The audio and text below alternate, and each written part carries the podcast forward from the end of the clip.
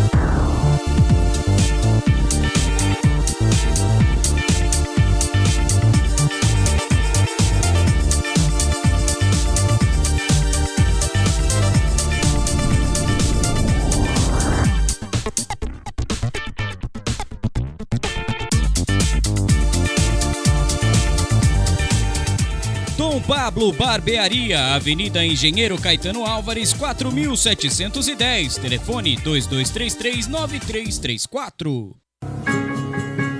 Guiosada Midori. Peça pelo WhatsApp 11 97508 7710. Guiosada Midori.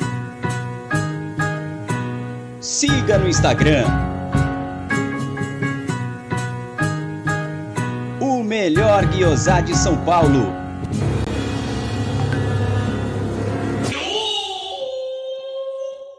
Pizzeria Cesani, pioneira no mercado de pizza premium, coloca à disposição em seu cardápio a nova linha Cesani Gourmet Napolitana. Desenvolvida com a original farinha Caputo 00, La Farina de Nápoles, além de todos os ingredientes originais de Itália. Com fermentação 100% natural, é leve, crocante com sabor único, deliciosa. A Cesani oferece ainda pizzas clássicas em grande variedade. Saboreie nosso site pizzeriacesani.com.br e aprecie o verdadeiro sabor da pizza napolitana. Cesani, a arte do sabor. Porcolândia 1914. Produtos oficiais e licenciados do Palmeiras é aqui. Venha conhecer a nossa nova loja na Rua Caraibas 32, a 50 metros do Allianz Parque. Agora você conhece a loja e o novo estúdio da Web Rádio Verdão. Porcolândia 1914 e Web Rádio Verdão. Um golaço do Palmeiras.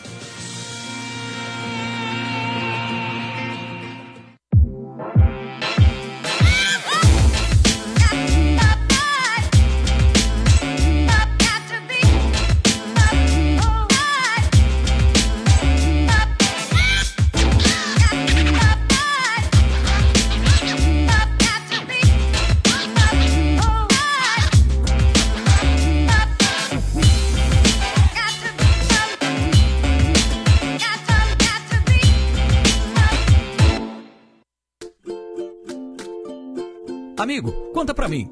Sua obra tá suja? Tá muito, tá pouco ou tá mais ou menos? Para qualquer situação, contrate os serviços da Volpe Limpeza. Somos especializados em limpeza pós-obra, com vários anos atuando neste segmento. Sempre com equipe própria e treinada, com supervisão em tempo integral. Produtos naturais e materiais com qualidade ABNT ambiental. E ó, fica tranquilo que todos os materiais e os equipamentos são por nossa conta. É limpeza pesada, é limpeza pós-obra. Então é Volpe Limpeza. Serviços terceirizados que superam expectativas.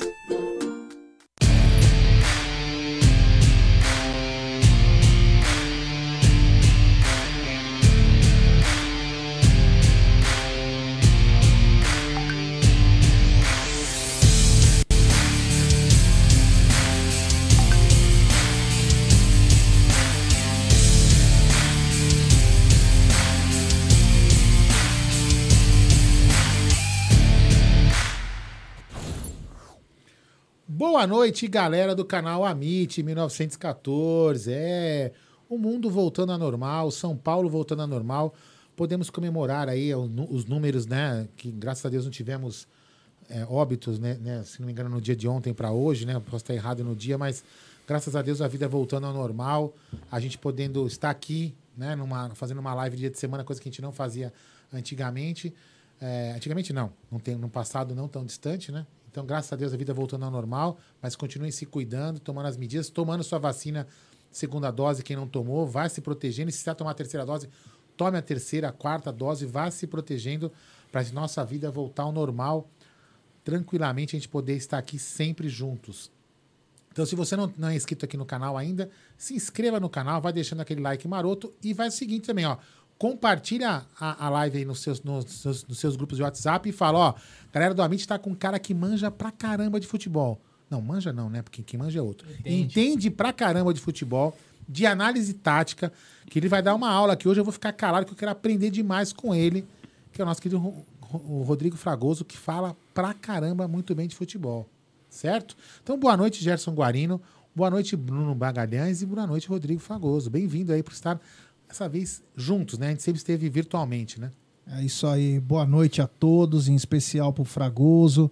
Pô, é uma alegria imensa ter um cara é, desse quilate aqui conosco. É uma nova safra de, de jornalistas, mas ele é o cara diferenciado. E não é porque ele está aqui, não. Não fico fazendo de é, papinho aí, não tenho essa comigo. É um cara legal, é um cara que fala a verdade, é um cara coerente putz, eu gosto muito do Fragoso e é uma honra ter você aqui conosco. Bruno, dê seu boa noite e apresenta a fera aí, meu. Boa noite, Aldão. Boa noite, Gé. Boa noite, família Palmeiras que está chegando aí no chat. É, cara, a gente agora vai começar a trazer mais convidados aqui no estúdio. A gente estava esperando essa questão das vacinas aí.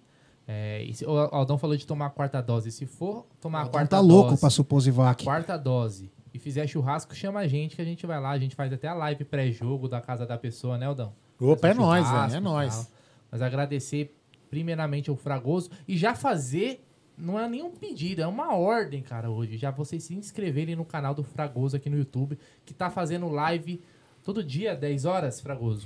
Pô, tá, já tá bombando. Eu assisto quase todo dia. Quando o chefe não tá olhando, eu vou lá, coloco o fone no YouTube. É, nossa, ele não assiste, né? 10 horas do outro ele assiste. É que, é, Safado, vagabundo. Esse horário eu tô assistindo o jogo aberto. Mas bora lá. Boa noite pra todo mundo. Fragoso, Obrigado por aceitar o convite aí. Dê boa noite pra galera aí. Faz o, já faz o chamado pro, pro canal do Fragoso aí que tá bombando também. Ah, eu que agradeço. Obrigado demais pelo convite. Fiquei muito contente. É, valeu pelo convite. O Bruno chegou, né? Já conversando comigo no WhatsApp. Falei, não, vou dar um jeito de colar lá.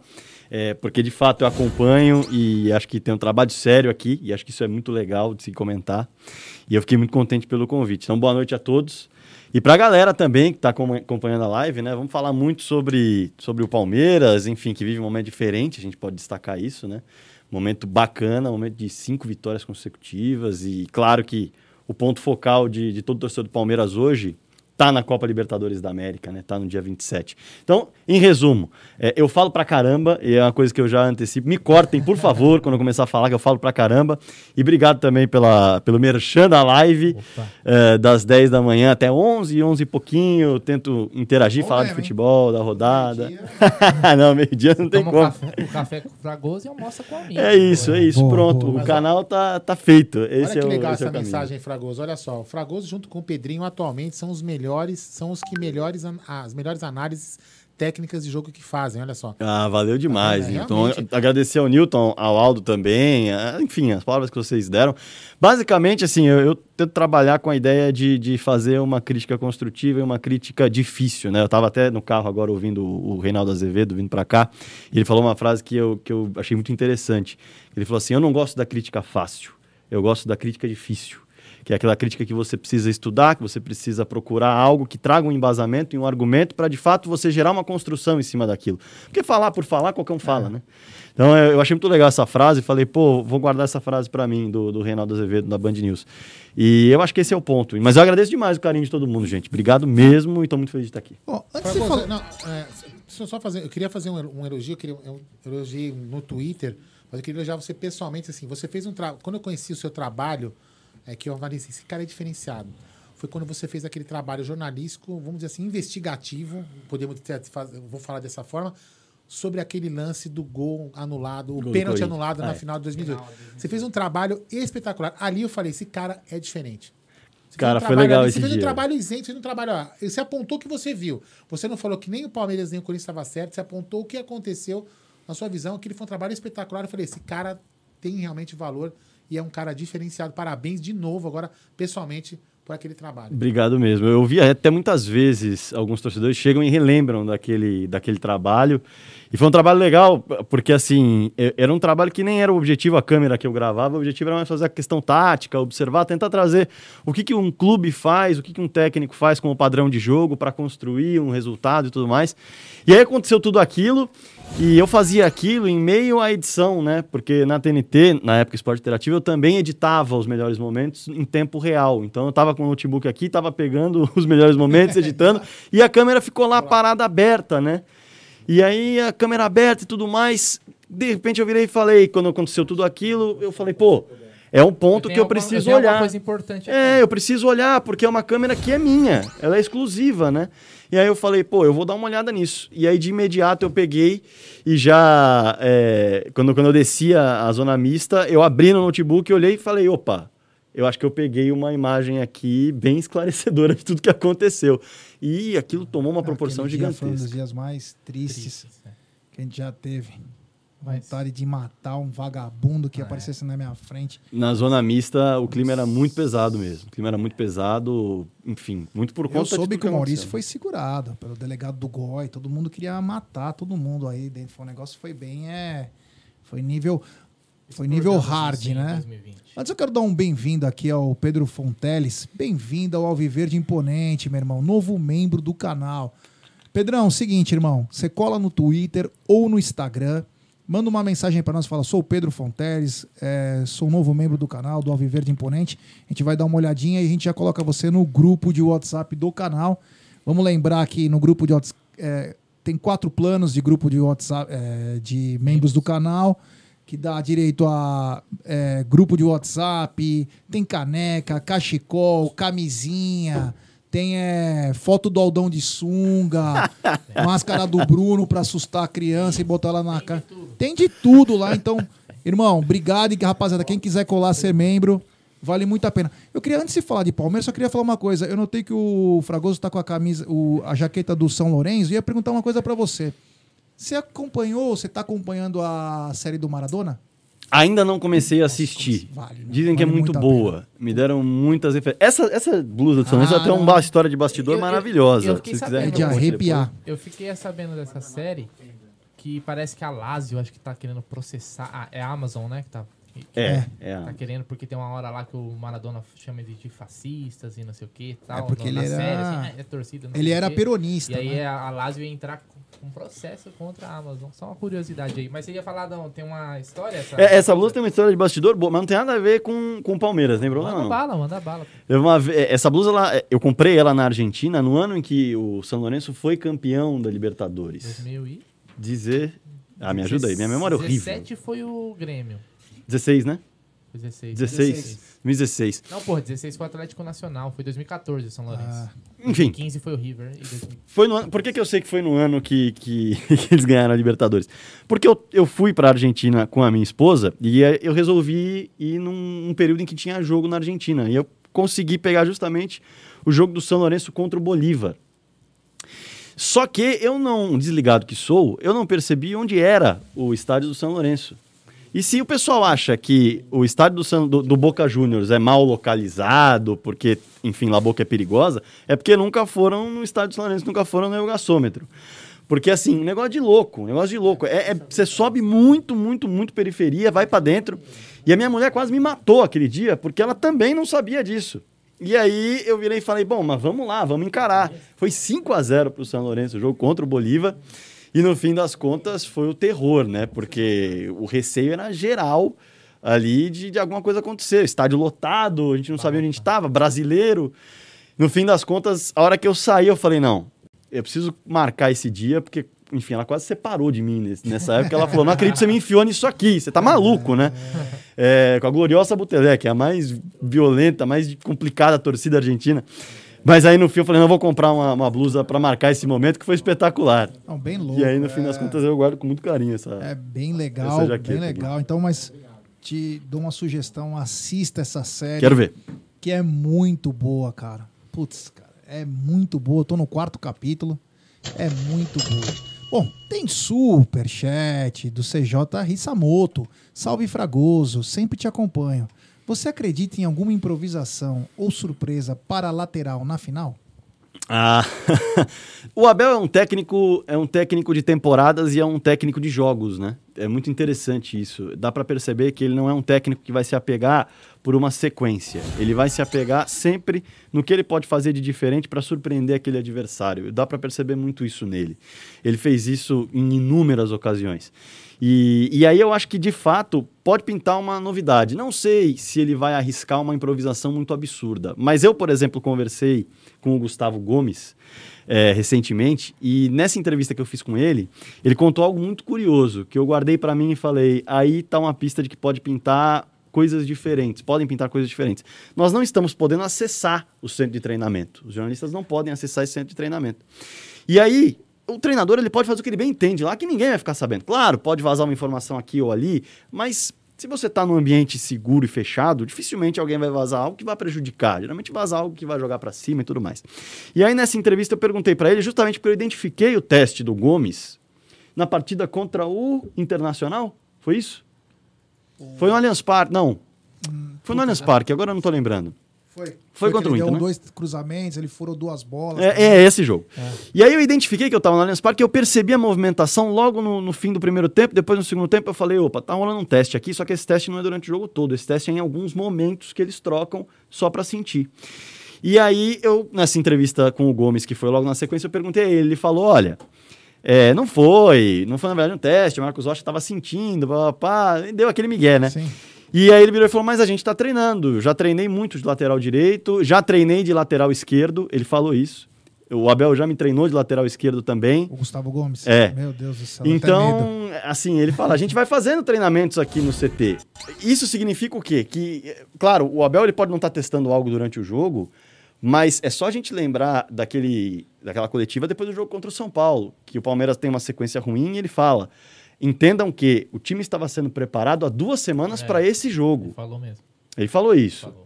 É que essa coisa sua tão estranha, né? Cada hora ele falava, tá, estava treinando, passava um mês Então, o time mas mal, assim, é- pegava o Atlético Mineiro. Até, a- é, é, porque assim, eu, eu até costumo brincar, Fragoso, que assim, a- até os mais críticos do Marcos Rocha queriam tanto que ele estivesse disponível para a final da Com Libertadores. Né? Quem o palmeirense que mais odiar o Marcos Rocha, ele é um cara que, que ele gera esse tipo de discussão. Eu gosto do, do Marcos Rocha como jogador, mas tem muita gente que, que não gosta.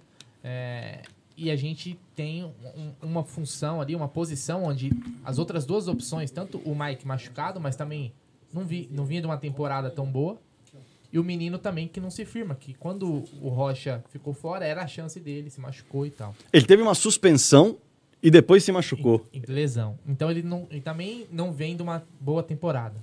Com A- pouca sequência também, né, Bruno? É bem verdade. Foi pra, foi pra seleção também, ficou fora. Quando esteve à disposição, ficou mais no banco do que entrando em campo. E aí o Marcos Rocha, pra mim, faz uma temporada regular, ótima temporada dele.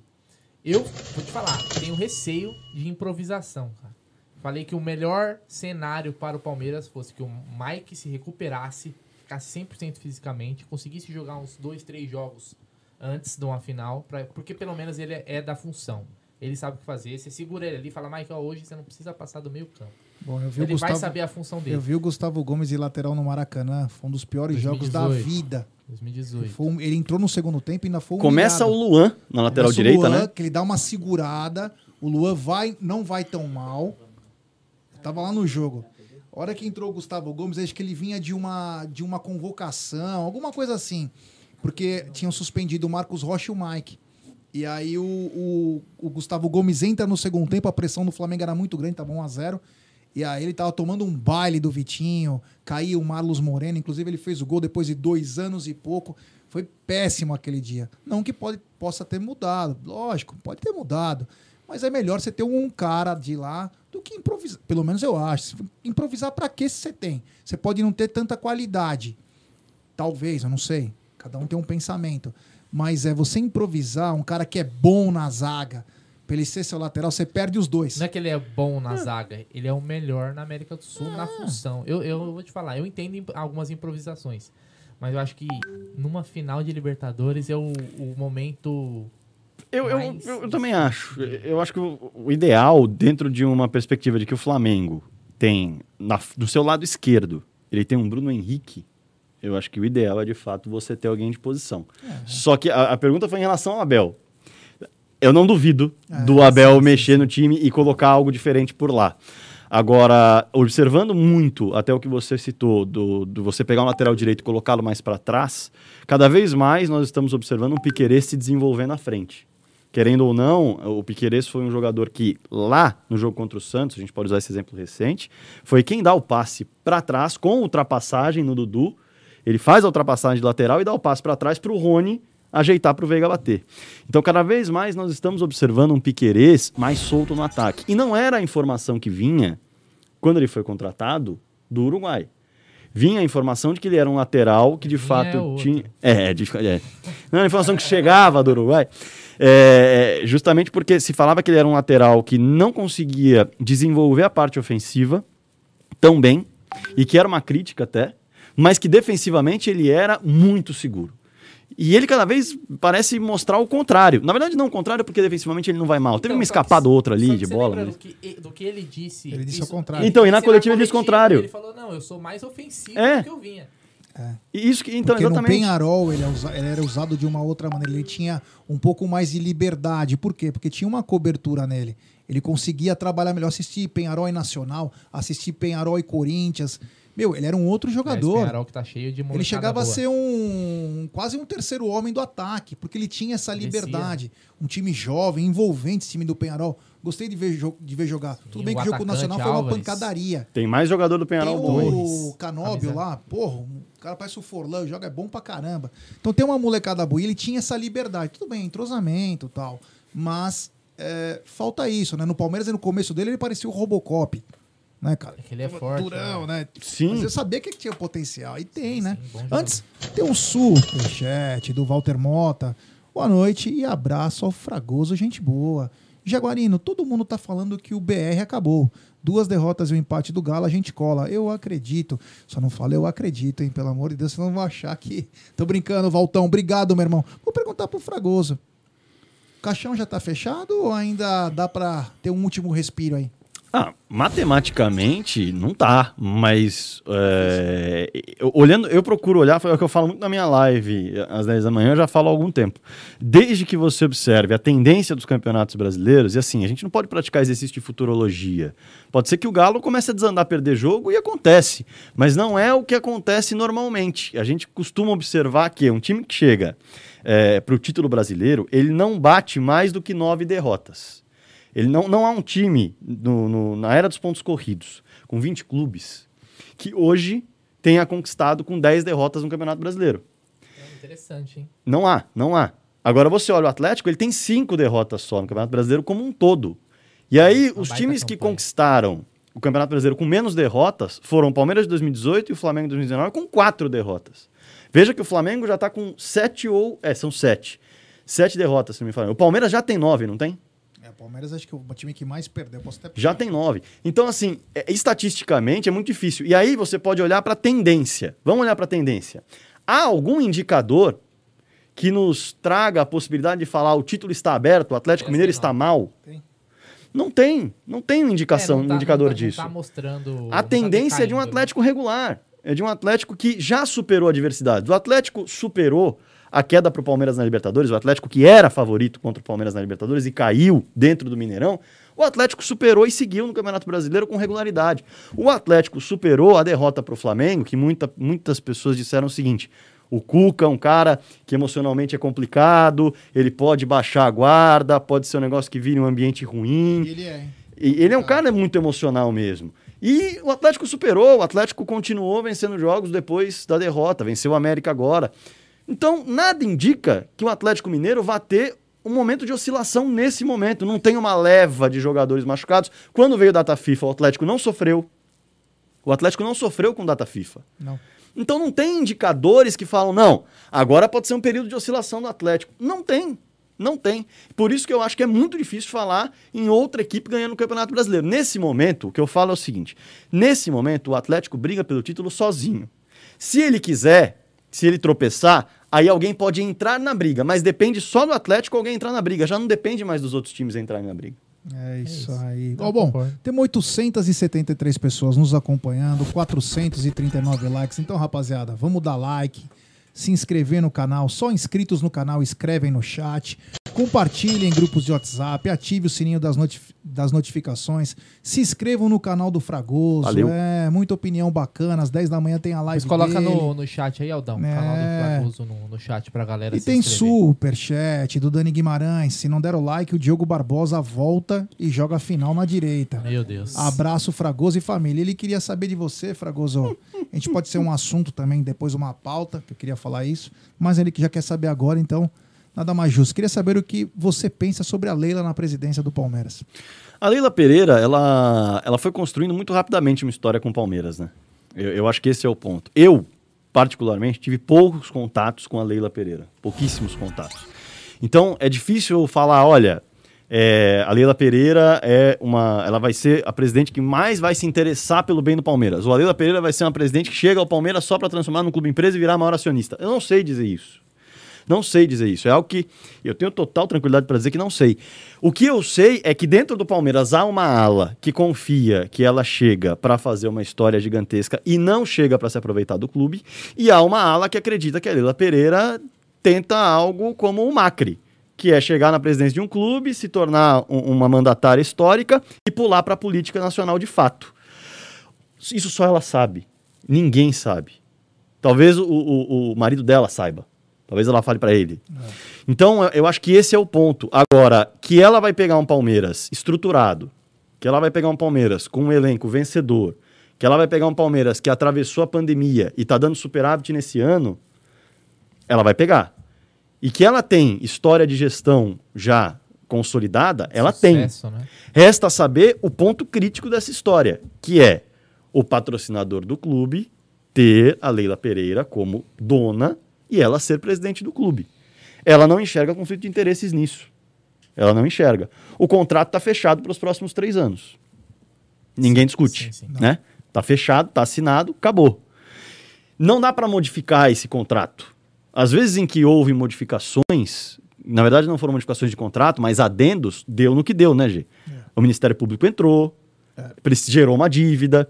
Então, ela vai trabalhar no clube nesse momento, que é neste instante uma sociedade, né? Nesse instante eh, tem conselheiros que vão fiscalizar, que vão observar, sob ah, o estatuto do clube. E eu acho que é isso que o- o- a oposição tem de olhar. Se a oposição observar e falar, ela está fazendo tudo de acordo com o estatuto do clube, que assim seja. É uma gestão muito válida. Agora, se há algo que fere o estatuto do clube, aí tem que ser cobrado.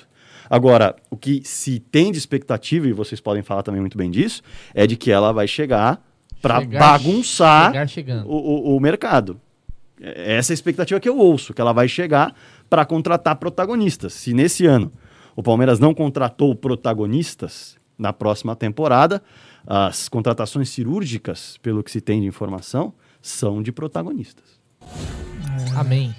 Ó, ela falou no domingo que Aí, o G pode falar ela melhor do que quer eu. ver o Palmeiras vitorioso.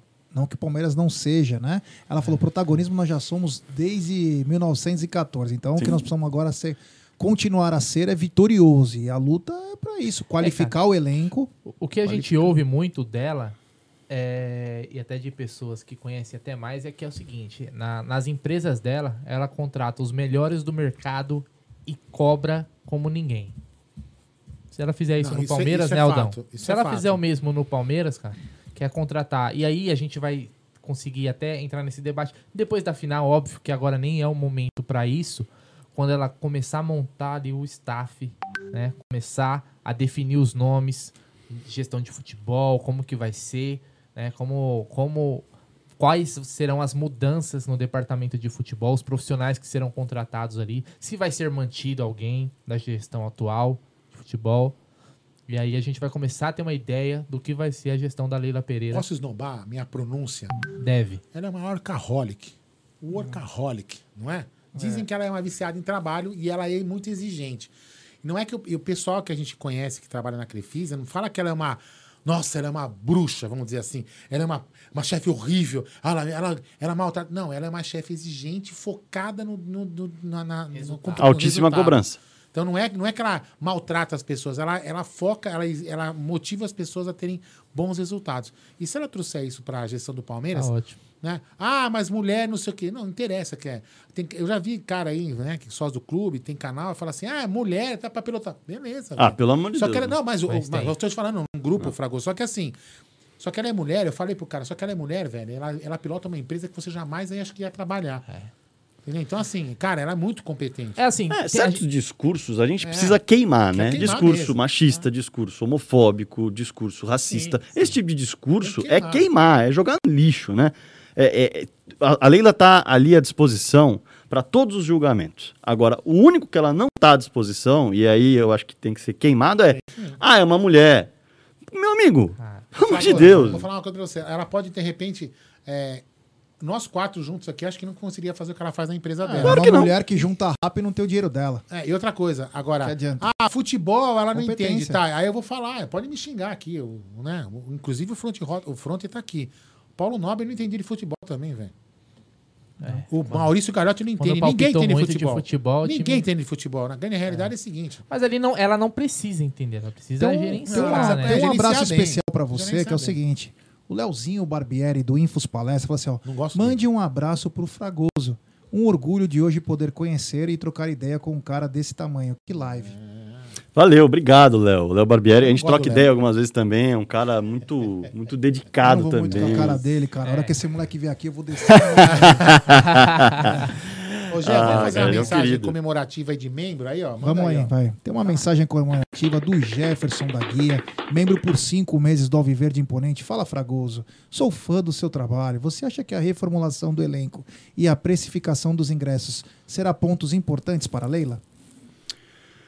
Olha, sem dúvida, né? É, é que aí a gente vai entrar num caminho longo, mas assim, é, observando a realidade atual do país, observando a realidade atual da economia como um todo, vindo de uma pandemia, pô, precificação do ingresso, é, é, é, a gente tá vendo aí, né? O, amanhã o Allianz Parque tem possibilidade de 100% de capacidade, a última informação que se tem de, de venda de ingressos não chega, não Nove- bate 10 não, mil. Não bate 10 mil. 9,600. O Palmeiras está no final de Libertadores e ainda tem cinco vitórias na bagagem. É o terceiro melhor momento do Palmeiras na temporada. É importantíssimo destacar isso e pode ser colocado como segundo, dependendo do ponto de vista. Então, é, o- o- o- não é que o torcedor não está empolgado, o torcedor não está animado, não faz sentido não pensar tem isso. Não tem dinheiro, cara. É, o nego não está conseguindo comprar arroz, né? vai vir comprar o sócio torcedor. Então, assim, é- é, eu acho que é importante, e aí não é Palmeiras, aí é, é todo mundo. E aí o segundo ponto em relação à precificação de ingresso, e qual é o outro ponto? É, sobre. Peraí. Sobre. Aqui. Reformulação Precificação e a reformulação do elenco. Reformulação do elenco. Bom, aí, aí, aí você pode puxar para várias teses, tá? É, é, na minha concepção. Então, assim, existem alguns dirigentes que colocam, dirigentes e técnicos, que colocam da seguinte forma: um elenco vencedor. é, vamos, vamos puxar a tese do José Mourinho. José Mourinho fala isso. E vamos lembrar que o Abel é fã Vive do Mourinho. grande fase, Mourinho, inclusive, hein? Minha nossa, coitado.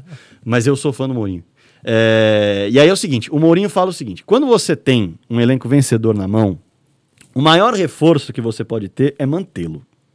Tá? Esse, esse é um tema que o José Mourinho aborda quando ele vai falar em gestão de grupo. É o maior reforço que você pode ter. E ele diz isso com conhecimento de causa. Porque ele foi campeão da, da Liga Europa, que na época acho que não era Liga Europa o nome, me fugiu o nome agora. Copa da UEFA. Copa da UEFA.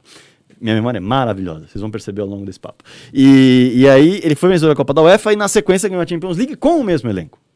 Então ele tem conhecimento de causa para falar. Agora, há quem jogue do outro lado que diz: depois de um ciclo vencedor, você precisa tirar algumas peças Eu e colocar concordo. outras. Eu concordo. São duas, duas caixinhas eu, que Eu vou funcionam. nessa segunda caixinha aí. então. E, e não, não, são, não são equivocadas, são Não. modos de você trabalhar. Ah, então, eu acho o seguinte: existem alguns jogadores que, que você vai ter que avaliar muito a questão de encaixe e a questão de motivação. Muito. no Palmeiras. Porque, de repente, o Scarpa se tornou um dos principais jogadores do elenco hoje. De repente. Ele tem mais um ano de contrato, né? E aí? E, e não tem nenhuma sinalização de renovação.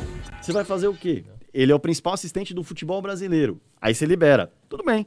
Vamos liberar o Scarpa, não estamos enxergando motivação e tudo mais. Tá bom. Você vai trazer quem? Porque você tem que trazer alguém para repor a assistência que ele coloca. E O Scarpa que pagar pra Não, e hoje, não, hoje o Scarpa fatalmente só sai pro Flamengo ou pro Atlético Mineiro. Em termos de dinheiro que ele recebe, ninguém consegue pagar. Não, ele pode ir pro Catar. É, então, pode não, aqui no fora. Brasil. Ah, né? sim, sim. Fora. Mas você virar e falar, pô, não, vamos, vamos reformular. Tá bom, mas se você tirar o Scarpa do time e não trouxer um assistente, você vai ser cobrado. Sim. Vai ser muito cobrado. O Rony, cara, o Rony é uma história fabulosa. O Rony hoje é o vice-artilheiro do Palmeiras. O Rony é o vice-artilheiro do Palmeiras na temporada, ele tem 11 gols. Só o Veiga tem mais gol que ele. E o outro artilheiro do Palmeiras na temporada, dos três, é o William, que tem 10. E o William quase não Quase joga. não joga. Então, assim, você vai tirar esses caras, tá bom, você pode virar e falar, pô, o Rony é um cara que a gente esperava mais, vamos tentar repor. É, eu sempre falei que o Rony não valeu o que, que a gente pagou. Então, agora ah, você vai ter que repor, porque a cobrança vai vir de outra forma. Então é um balanço muito difícil de se fazer. Eu acho que tem pe- outra peça que para mim é extremamente desvalorizada. Na verdade, os outros eu não estou falando de desvalorização, acho que é questão de oscilação. Zé Rafael. O Zé Rafael, na minha concepção, é o melhor volante do elenco do Palmeiras. O, o, o- o- até puxando já. E, não- você- e- e, assim, o único período, só pra, pra fechar isso, você tá dizendo, o único período em que o Zé Rafael foi mal envolveu lesão. É.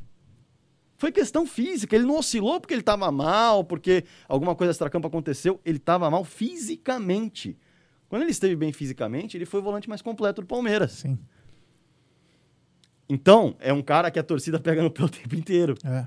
Foi titular nas três finais da Tríplice Coroa. Você vai Rafael. tirar o Zé Rafael do time. Não, ele tem uma, ele, ele, ele, tem, ele tá Brasil. mantendo uma regularidade absurda. E é, as críticas vêm mais pelo lado do gás, né? Quando ele perde o gás. É, ele é um cara que é o seguinte: quando ele joga com o Felipe Melo, ele é um jogador. Quando ele joga com o Danilo é outro. Por quê? Porque com- quando ele tá com o Danilo, ele corre menos. Ele precisa correr menos. Por quê? Porque o Danilo também faz aquela parte. Quando joga com o Felipe Melo, o Felipe Melo é um cara mais posicional, ele fala bastante no jogo, o desgaste do Zé é muito maior. E às vezes passa despercebido, a galera fala: Nossa, o Zé Rafael tá não pegou na bola. Não, o Zé Rafael não fez nada. Não.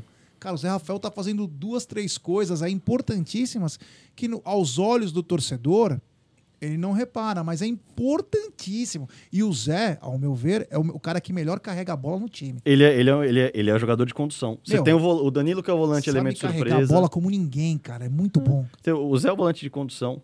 O Danilo é o volante do elemento surpresa, que aparece atacando espaço na direita. O Felipe Melo é o volante do passe longo, da organização de jogo. Você tem características diferentes. Sim, você tem que ótimo. preencher se você for mexer. A reformulação do elenco do Palmeiras hoje, se você for olhar para reformulação mesmo, eu acho que o caminho é Lucas Lima. Ele pode jogar a bola que for no Fortaleza. Daverson. Não dá. Daverson, o Borja, que Próprio não Um lateral o direito. próprio- poderia voltar. Um O lateral próprio pra Luiz, dar uma o oxigenada o próprio Luiz. Adriano, que também já É. tá mais veterano. O Luiz Adriano você pode observar também. O Mike. Mas aí, mas aí não é, é, quando falam reformulação, São umas é, peças. parece que, que é aquilo que aconteceu em 2015. Daquele a virada do 14 e 15. Mas há muita gente que quer ver isso. Ah, não pra mim, você trocar isso. 5, 6 peças não é uma reformulação. Ah, então beleza. Então aí a gente Eu, trabalha eu, com a ideia de- eu acho que isso daí, na verdade, assim, quase toda temporada você vai mudar 3, 4 peças. potencializa o elenco. Vai ter, vai ter propostas. E outra, a gente fala muito disso. Pô, será que não vai chegar proposta pra molecada? Será que algum, alguma dessas molecadas não tá a hora de negociar em algum momento? Eles também vão querer sair.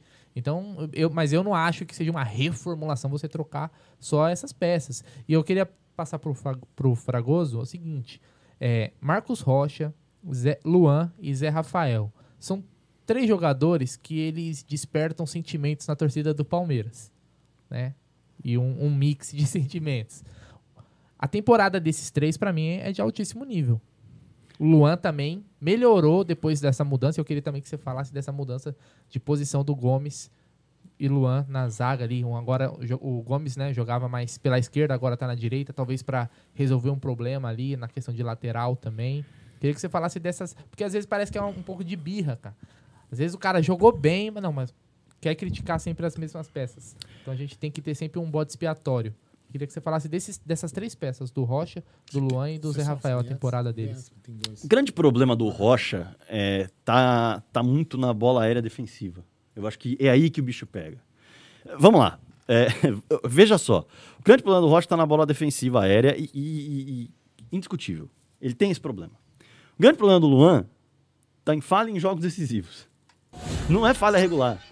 Eu vejo a temporada do Luan hoje como uma, hoje, hoje. Vou falar um negócio que agora o chat vai derrubar. Tem que colocar é, é, a vinhetinha de suspense, Aldo?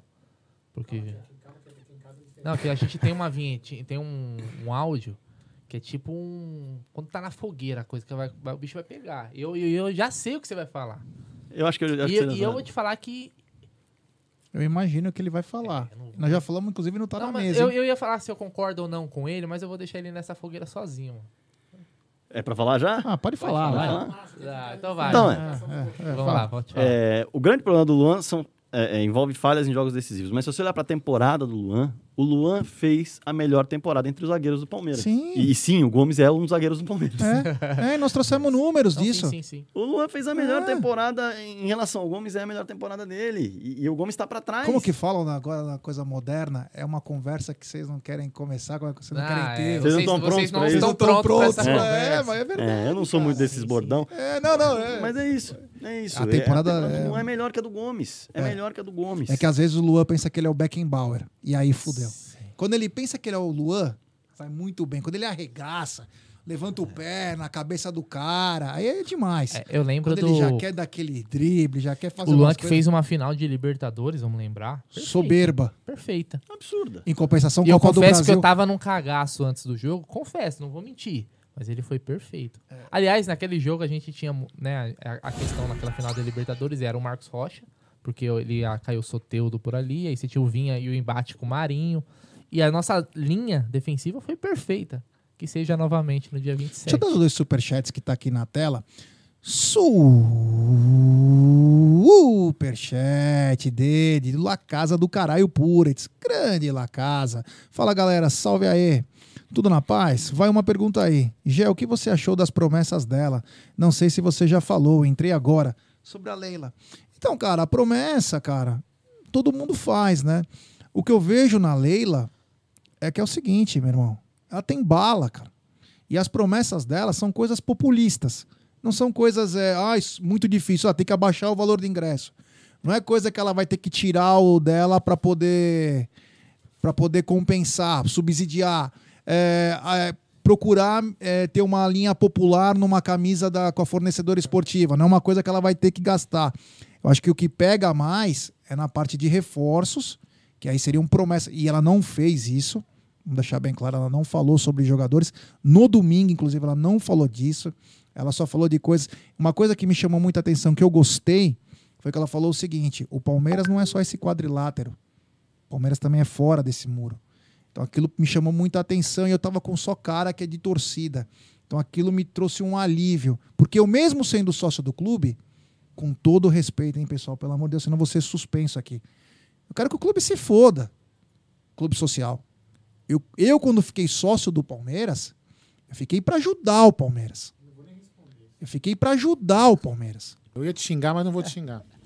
Você entendeu? Eu fiquei para ajudar Algo o Palmeiras porque o tênis. Palmeiras precisava de dinheiro. E nós fomos tentando chamar pessoas para ajudar, pagar o título, para ajudar o Palmeiras num momento muito difícil. Então, quer dizer, claro, adoro. O clube, do, o clube social do Palmeiras é maravilhoso. E, gente, a gente- informação que eu tenho é que se paga. Não. Então, não é que não se paga. Nós vamos fazer uma live aqui, inclusive eu posso até convidar o senhor para participar, com outras participar, pessoas, que é o seguinte: é, existem muitas polêmicas sobre isso. Uma delas é o quê? Todo mundo fala, vamos dividir o clube social. Isso é uma coisa muito complicada de se fazer. E vou dar dois pitaquinhos rapidinho, nós não vamos entrar nessa polêmica, porque os funcionários do futebol são pagos pelo clube social. Se dá preju, tá muito estranho, porque paga junto. Tem muita coisa que o futebol usa os profissionais do clube social. Por exemplo, o futebol usa um pedaço do clube, né? Que é o Allianz Parque, né? Você imagina se o Paga. Palmeiras tivesse que pagar sempre que viesse jogar no clube social? Teria que pagar aluguel. Quer que separa, tem que pagar. Quanto seria o aluguel para jogar aqui? Então, quer dizer, existem algumas coisas que teria, É complexo teria que ser técnicos para falar. É uma coisa muito abrangente aí, que pode ser que magoe muitas pessoas. E eu sou apaixonado pelo Palmeiras Porque nós somos Sociedade Esportiva Palmeiras, cara. O futebol é a coisa mais maravilhosa do mundo, mas nós temos outras coisas que nos representam. Então, nós temos que ter um cuidado para falar. Quando eu falei que se foda, eu falei brincando, porque eu, eu quis dar o dinheiro para ajudar o Palmeiras. Eu não Já tava leva- nem aí com a piscina, com, socada. com o balé clássico, com o ping-pong, desculpa, Hugo, é, com o arco e flecha, com o hockey, que o Palmeiras é multivencedor. No judô, o Henrique Guimarães, medalha de ouro nas Olimpíadas. Então o Palmeiras tem, meu, Oscar Schmidt cresceu aqui, irmão. Palmeiras tem muito cara bom. Agora, Aliás, Tem que ser profissionais aliás, pra debater uma coisa aliás, dessa. você chegou a levar também pro Palmeiras, que a gente espera que é, Obrigado, no futuro aconteça, né? Até porque é uma tendência mundial e esportes, né? Que o Palmeiras também entrar nessa daí, né? é, não vamos falar do nome da pessoa, Não, sim, sim. mas A é, gente- Posso. Palmeiras também é de entrar, como vários clubes já estão. Ah, Dá mas muito não- dinheiro. Isso daí se paga. e- Isso daí se paga, porque Mais. gira uma grana pesada em cima disso daí. comemorativa? Não é Essa que- eu- eu porque eu eu penso quando você fala disso, o pessoal, peraí, o Palmeiras não vai contratar um, um centroavante para ter um time de Free Fire. Não, Não, não, é paga. isso. Isso se paga. Então o Palmeiras deveria Eu trouxe explorar isso. aqui, inclusive. porque é uma molecadinha, você consegue atingir um público diferente. Então o Palmeiras precisa abrir o olho, precisa ter visão. Óbvio. E aí vai entrar a Leila, que é uma, é um furacão na questão dos negócios, né? obviamente. Parte de marketing. O Palmeiras teve até a, a saída de- essa semana do gerente de marketing, se eu não me engano Vitor. né? Então, provavelmente a Leila vai colocar alguém aí. É, com certeza vai colocar alguém aí. Deve mudar o departamento. Então, vamos, vamos ficar de olho nisso daí também. Depois dessa mensagem tem uma, tem uma denúncia aqui. Tá. Tem uma, um super chat comemorativo do Daír José, membro por 15 meses. Por 15 meses, o Fragoso, que sempre, quando ele vem, ele vem de Bragança, ele traz uma cuiabana pro Aldão. Aldão fica com a boquinha cheia de aguinha para receber a cuiabana do Odair José. Ele diz o seguinte: abraços, Fragoso, Odair José daqui da terra onde o Clóvis Bornai adora.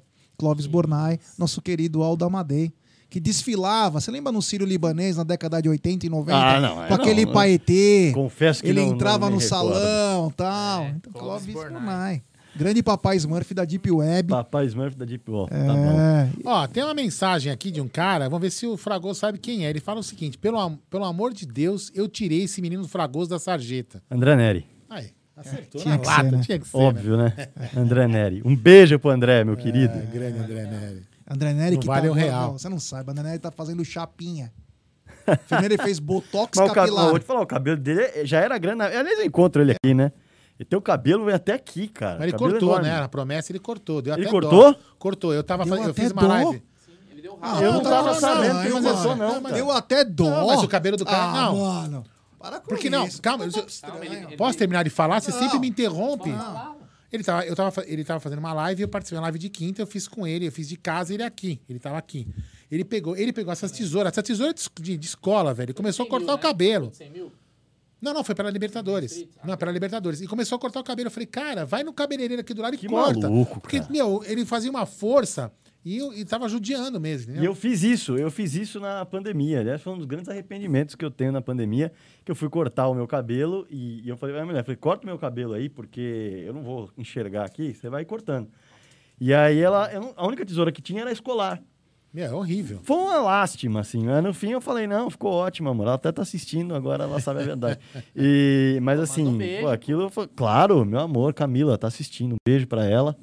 E, e aí, no fim, ela, ela falou: Não, mas puta, eu acho que ficou uma merda. Eu falei: Não, ficou bom, pô, ficou bom. Sincera. Ela falou: "Ela ficou uma merda. Eu falei: Não, ficou bom. Aí, algum tempo depois, eu fiz o quê? Investi numa maquininha e fiquei parecido com o G. Raspei totalmente. bonito, mas, né? mas aí, no fim, aliás, eu, eu, eu- quando eu era moleque, eu raspava sempre o cabelo. Sempre meu cabelo. É, eu também. Sempre, sempre. Eu sempre. também. Quando o Palmeiras saiu da fila, eu, a primeira coisa que eu fiz foi raspar o cabelo. Depois eu tingi o cabelo de loiro. Saímos 15 caras, um puta, coisa aí. de moleque. Deixa eu só dar, mandar um recado pra um rapaz aqui, ó, que está com o nickname Evair Matador. Evair Matador é o seguinte, a gente lê também as mensagens do chat, cara.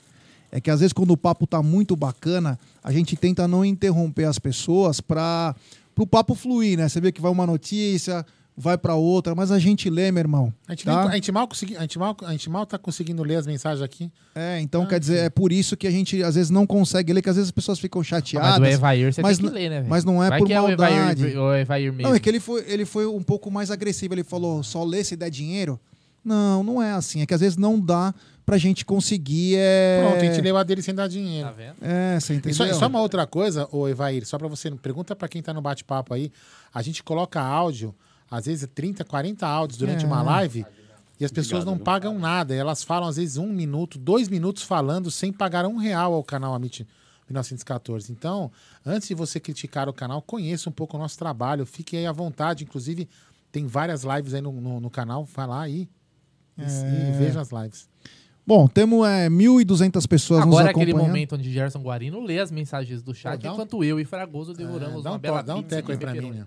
É isso aí, então. Temos 1.200 pessoas nos acompanhando, 819 likes. Então vou pedir pra rapaziada, na humildade, rapaziada, vamos dar like, pessoal, vamos dar like e se inscrever no canal. Rumo a 79 mil. É importantíssimo o like de vocês para nossa live ser recomendada para muitos palmeirenses. Ó, os caras estão comendo na tranquilidade, curtindo um pouco a vida. É. O Gilberto Freitas tá mandando pegar na bilola. Que bacana. Vou falar um hein? negócio aqui. Ih, falei de boca cheia. Desculpa, pai, desculpa, mãe. Vocês estão assistindo, eu sei disso. É, mas o, o- Eu vou tomar bronca quando chegar em casa, com certeza. Porque há duas semanas eu comecei a jantar salada pra tentar dar uma emagrecida, perder a pança, que tava ficando grande. Puta, o cara parece um baseado de tão fino que o cara é. Cara, tá é- falando que é, é- gordo, use- mano. use roupas Se ele é escuras gordo, que nós você vai somos o conseguir. quê, caralho? Eu sou... Não, eu, eu tô com o joelho estourado ainda por cima, então qualquer pezinho já arrebenta o dobro. E, e pintou uma pizza aqui, surpresa. Ó, eu não sabia da pizza, hein? Eu não sabia, foi uma grande surpresa, muito obrigado. Mas Como eu é não mentiroso, sabia. sabe por quê? Não Como- sabia. Como chama Porque sua eu- esposa? Camila, Camila. Eu não Eu sabia. tenho grava- gravações do in-off do, do, do bastidor aqui. Inclusive, o Fragoso falou: é, já que vocês não vão acertar dinheiro, eu preciso pelo menos jantar. Será que nessa espelunca tem alguma coisa pra eu poder comer? que saca. E aí tivemos que gastar uma fortuna pra trazer as. Então tá pago aqui, viu, Camila? Quer ver a voz de uma criança? Vamos ver se- Ó, É o cachê. vem cá. A gente sempre come pizza no estúdio? Não sei. Ah, seu sacana. Boa! Fora Na Te próxima vez você Boa. combina, combina antes, viu, Aldão? É. Na próxima vez. Ah, o Emerson Pontes está dizendo que gosta muito das suas análises. O Odair José Obrigado. pedindo like. O Ronaldo Palestra, cheguei agora e quero parabenizá-los pelo convidado de hoje, melhor repórter esportivo atual. Obrigado. É, o John, depois você vai responder essa, mas acho que é uma coisa bacana, que a gente já tem informação sobre isso, inclusive. Fragoso, o que você acha do Fantoken? Depois você responde. Come primeiro tranquilo. Seria uma boa? A gente vai vai falar sobre isso. E é melhor É. que você responda. Tô zero por dentro de fan token. É, Não tenho problema nenhum em admitir quando eu não sei o bagulho, Não, tá? é. Zero por O dentro. Palmeiras está quase acertando já, e quem já está resolvendo isso é a própria Leila. É... Aí os Andrade, nesse jogo contra o Santos, ficou bem claro que se o Verdão tiver um centroavante de primeiro nível, vamos ter um time muito forte. Obrigado, Ilza. Caroço, né? É, o palmeirense fanático, o Aldão é a cara do Vitor Biner do grupo Disney. Puta que pariu. Menos, por Tá favor. zoado, hein, mano? Zoado, Tá zoado. Aquele Por lá, favor, meu, não, né, meu? nossa senhora. sair da live, velho. Gabriel dessa. Nascimento na área. Tô lendo aqui pra rapaziada. O Jefferson Estevané. Vamos, precisamos manter os pés no chão e reconhecer que as carniças estarão completas no dia 27 e por isso ainda somos favoritos. É, o Rosolino Begotti tá na área, o fã número um do Aldo. É. O- Ai, olha lá, viu? Você quis, você quis falar, eu preciso falar, coitado. O, o André Neri cresceu de novo. Ah, é muito pra cabeça, viu? É. O pessoal tá mandando tia Dirce pega na bilola. O Ronaldo, o Fragoso é sensacional. Lucas Lima volta ano que vem, tá, tá dizendo Daniel Ribeiro. É, meu, Lucas Lima, não dá pra. Dá. É complicado pro, aí, pro, pro Lucas Lima acertar com alguém, porque é muito dinheiro. O cara não vai abrir mão do contrato dele, cara. Eu não consigo ver o, o Lucas Lima Já abri a porra da abrir mão do contrato dele. Antes tem um superchat do Orlando Clemente Júnior. Boa noite, pessoal. Existe, existe a perspectiva da volta do basquete vitorioso do Palmeiras? O Palmeiras é muita paixão. Temos a terceira maior torcida, mas a mais fanática e apaixonada de todos. Abraço. Orlandão, essa eu posso responder para você. Conversando com a Leila domingo, ela foi bem clara. Pode voltar qualquer esporte. Traguem a proposta de patrocínio. Inclusive, ela falou: se vier qualquer banco, eu sou banqueira. O banqueiro gosta de dinheiro. Eu não quero ter que colocar dinheiro, eu quero que venha alguém e coloque dinheiro aqui. Então ela falou: se chegar algum patrocinador para os esportes amadores, está aberto, mas traga a proposta. Não manda esses balão de, de ensaio via imprensa, que nem o que aconteceu há O dois, três anos do atrás. Palmeiras, ele- eu lembro que ele tinha uma parceria na época que quando foi a mesma empresa que gerenciava ou organizava a, questão das lojas. Sim. Metal, é metal. Puta, É, Metaltex, puta, alguma coisa assim. É. E na época o basquete se manteve durante um tempo. Ele tinha um depois- custo de quase 2 milhões e meio por ano. por ano. É baixo. É um valor baixo. É baixo. É só sacrificar o Lucas Lima. É muito baixo. Três- Mas Dá três meses de lucro. é, o, assim, o basquete chegou a, a vender ingresso. Então, é uma outra pegada. Então, o Palmeiras tem que ir com profissionais qualificados, tanto na comunicação quanto no marketing. Nós podemos sim termos nossos esportes olímpicos. Por que, que nós podemos ter? Porque o Palmeiras, cara, ele cresce qualquer marca. O Palmeiras faz a coisa acontecer. O que nós vamos ter que saber, isso nós vamos conhecer durante a gestão, qual vai ser. Exemplo. Seria bacana é, a participação dos esportes integrados. Exemplo, o pessoal do basquete participar um pouco do futebol, entrando em camarotes, participando, chamando a torcida, criando um apelo. Meu Tex, bem lembrado, Aldão. Boa. Então, quer dizer, o vôlei também. O vôlei, a Parmalat chegou a patrocinar. Tinha o Talmo e o Jorge Edson no começo dos anos 90. É, no basquete chegou a ter o Patterson, que jogava muito. Então, quer dizer, o Palmeiras sempre foi uma excelência nos esportes, é, nos esportes olímpicos. Mas é o que falta é o quê? Hoje tá todo mundo quebrado. Essa é a grande verdade, tá todo mundo quebrado. Então, mas Orlandão, se vier patrocínio, pode ter certeza que as portas estarão abertas. Agora, vai ter que bancar é o orçamento, né? Olha, o Front está dizendo, a empresa não honrou com o pagamento do patrocínio, a Meltex. É, inclusive deu um puta problema. Aliás, ser, é, é, franqueado de clube de futebol é uma verdadeira loucura. Eu não sei como. A, a Porcolândia ela é um caso à parte, porque ela é o mundo dos sonhos alviverde. São mais de mil produtos licenciados. É uma, o Fragoso falou: Meu, essa loja é sensacional. Muito linda mesmo. E é mesmo. Não é porque nós estamos aqui, que o estúdio é aqui. Você vem aqui, você tem tudo do Palmeiras. E eu falei em off, né? Falou falei, em falei off. E desculpa Muito eu ter linda falado mesmo. isso. Junto com a não, pizza não, também, não, tá? Desculpa do que? Muito linda, que tem tudo, tudo. Junto tudo com a pizza, você falou do em off também. a pizza não é. Na verdade, na verdade antes da live, ele falou assim: "Ah, caramba, essa loja é muito legal. Com uma pizza ia ficar da hora essa loja aqui. hein?" Ó, antes você leu, antes você leu o, o, o superchat do, do Egídio, é, depois um assunto que o pessoal quer que a gente fale é sobre o caso, caso do menino lá do, do Santos, o Bruninho. pessoal do Bruninho. Ah, o vamos falar pessoal também, comentou, a gente claro. vai falar durante a live Então, também, tá? O Egídio mandou esse superchat. É o e eu- lateral? Não, O não, não. É o de Benedetto. Esse é melhor. Agora é o seguinte, esse, esse, eu sei porque ele mandou esse superchat. Porque essas palavras, e obrigado, Egídio, pelo superchat. O Egídio é um cara espetacular. É um cara espetacular. Ele faz o programa Tá na Mesa comigo, meio-dia. Ah. É um senhorzinho com a cara da Pia Sandhage. Tá a fotinha Aquela, dele. ah, Ah, a técnica da seleção é, brasileira. a técnica é, da seleção. igualzinho. Ele também é confundido aqui na Sumaré como Renato Gaúcho. Ah, tá aqui, ó. Ele é uma ver. mistura. É, Barry Gibb do Bee Gees, Sérgio Chapelin. Sérgio né? Chapelin, Cid Sérgio Moreira, Valdir Soriano. Ele é demais. O ele é, Dubi diz mu- faltou um pouquinho de cultura musical pra mim. é, ele é só ouvi multi, Gees, ele é né? multifaces. E ele mandou o seguinte no superchat dele. Temos de nos preocupar com quem tira dinheiro do Palmeiras, não com quem coloca. Sabe quem falou isso domingo? Quem? Leila Pereira. Olha só. Ela falou: Meu, vocês estão preocupados comigo? Eu coloquei dinheiro aqui. É. Vocês têm que se preocupar em quem tá tirando dinheiro do Palmeiras. Então, obrigado, Egidião. Você é demais e amanhã eu quero ver o senhor de óculos escuro. Não pode mais fazer o programa sem óculos escuro, que perde todo o charme, toda a elegância e a gabardia. Agora aí mais um aí, antes de você começar a comer, porque aí a gente reveza. Eu perco todos os óculos escuros que eu ganho. Só um adendo.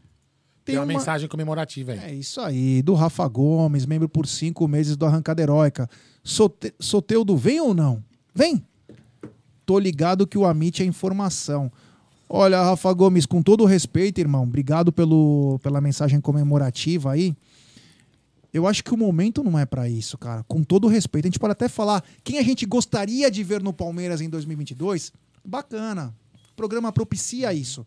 Agora, falar de informação, ou melhor, especulação. Porque É, na agora... verdade, essa notícia saiu pela ESPN, por um Ah, se eu jornalista soubesse, da ESPN. e o pessoal do nosso palestra até postou sobre também, falando que averiguaram com as três partes e que todas as partes disseram que não tinha nada de Soteudo no, no Palmeiras no momento. A minha Com- informação é que Ó, Não tem nada também. não tem então, nada. assim, o Fragoso, como profissional, e- ele poderia falar qualquer informação que ele soubesse dos bastidores. Porque ele é um profissional da área, ele, ele, trabalha no meio, ele tem que fazer informação. Agora, nós, com certeza, se eu o Gé, o Gé naquela, na, no, no dia do evento com a Leila, se soubesse de alguma coisa, com certeza o Gé não falaria, porque saberia que poderia prejudicar o, o futebol. Não falaria mesmo. Como a gente já sabe muitas coisas, a gente acaba não falando para não prejudicar. E Mas deixa o eu só colocar um ponto aqui também, Claro que ah, rapidamente. Falei isso, mas eu, eu sempre gosto de deixar isso claro. Respeito a informação de quem passou, Claro. tá? Respeito a apuração, cada um tem a sua. Eu não tô aqui desmentindo. né? Eu, a minha apuração com quem eu conversei, não tenho informação de que tem alguma coisa. A informação não é essa. A minha informação. Isso não significa que o outro tá errado, tá mentindo. né? Não. A minha informação, respeitando a apuração do colega da ESPN, o Carlos Sartori, que aliás é um baita repórter, a minha informação é outra, só isso. Vamos aguardar aí Soteudo, que agora está na MLS, né? Acho que jogando no Toronto. Tá. Deve estar ganhando uma bala por lá. Mas já deve, parece estar Você com acabou de saudade. comer, Bruneira? Já terminei, Aldão. Fique à vontade agora. fala você Eu sou ainda. muito fã do Casimiro, da TNT Sports, que é colega de trabalho do Fragoso. Ô, podia- Aldão, pode amassar, vai dentro. Manda, vai Eu queria dentro, fazer uma live com pode ele. amassar. O Casemiro. Acho que combina Como com o nosso... diria ele. Vai ficar na fila, hein? Ele e o Brasil inteiro. Eu sei, eu sei. Só- Não, eu sei, até, até porque ele tem uma. Uma, tipo assim, uma tira, uma Coitado, tira tá- nós, né? É. Ao mesmo tempo que ele tá no estourado, o time dele tá estourado também. Então, bora vamos lá. Vamos lá. Pode comer Não, à não, eu vontade. vou falar aqui, ó. Tem superchat. Aldão, Não, não, não, antes, calma, calma aqui. Antes tem o novo membro do canal, Lucas, Lucas Parada. Bem-vindo ao plano Arrancada Heróica. Obrigado, Lucas Parada, por contribuir e ajudar o canal. manda aquela mensagem no direct do Instagram ou na DM do Twitter, passando o contato que a gente vai te adicionar no grupo de membros do WhatsApp. Isso aí, o grande André Bor- Borg mandou um superchat. Ficou legal, né? Avante palestra e avante Amit. É isso daí. Ô, Bruno, enquanto os meninos acabam de comer, já acabaram de comer, vamos falar. Podemos falar do assunto do Bruninho ou você acha que agora não? Mais pro final Mais da pro live. final? Tá bom, a gente Eu queria aproveitar que o Fragoso tá aqui e explorar ainda mais o conhecimento tático dele. Eu queria, Fragoso, se possível, você já terminou sua pizza. Terminei, obrigado pelo cachê. Chegar em casa, você vai comer a- a- aquela salada pra dar aquela disfarçada, falando, pô, não comi nada fora hoje. Ah, não tem nem como fome." mentir, tá assistindo, pô. É, seguinte, Abel agora começa, parece, dar cara ao time, né? ti- Titular pro dia 27. É uma outra dúvida que se tem. Mas eu queria que você falasse especificamente de um trio. Eu falei da- do trio Marcos Rocha, Luan e Zé Rafael, mas agora do trio Veiga, Dudu Scarpa. Né? Taticamente, parece que eles estão crescendo jogando junto. Né? O Dudu chegou, teve oscilou, mas parece que agora eles se encontraram. Eles se encontraram, eles conseguem hoje trocar de posição. Os três têm muita qualidade técnica. E o Abel, acho que ele, ele tava procurando a forma de encaixar. Porque às vezes você tem vários bons jogadores, mas como fazer com que esse time funcione taticamente, né? É igual a gente fala da seleção de 2006, né? Aquela seleção, zerei, obrigado. aquela 23. seleção que tinha vários craques. Só que como que você fazia a seleção jogar com Ronaldo, Adriano Imperador, com Kaká, como fazer Quadrado mágico, funcionar, né? o quadrado mágico.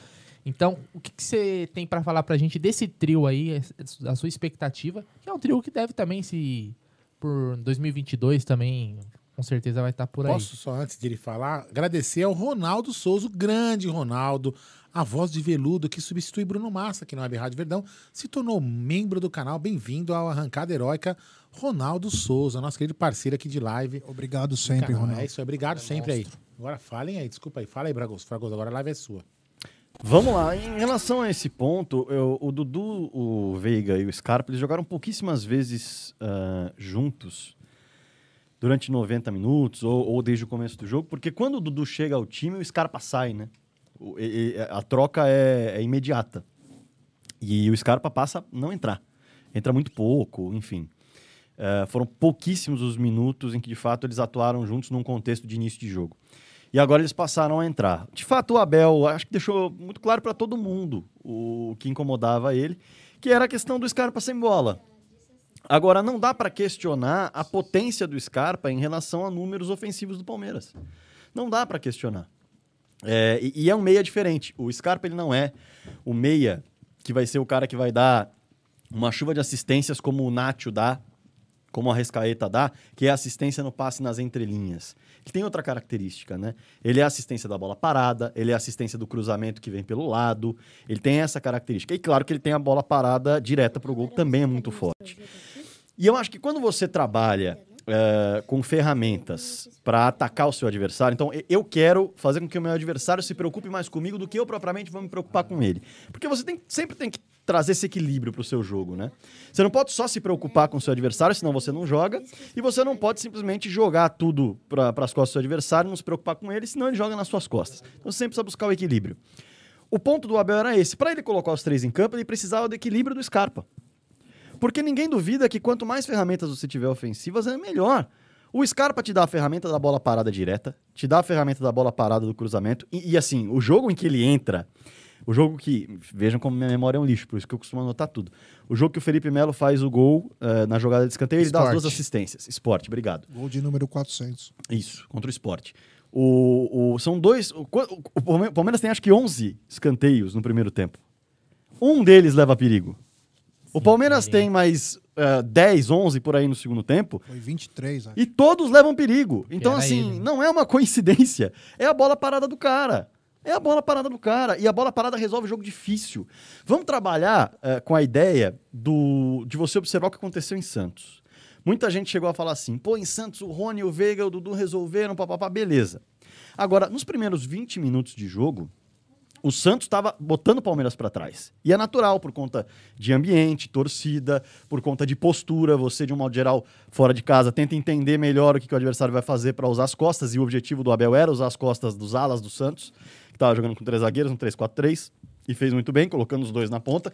Tanto que o primeiro gol do Palmeiras sai justamente no do Everton, que é treinado nas costas de quem tem, para ele pegar o mano a mano com o zagueiro. Se ele ganha, o que acontece? Saiu na cara do gol. E foi o que aconteceu.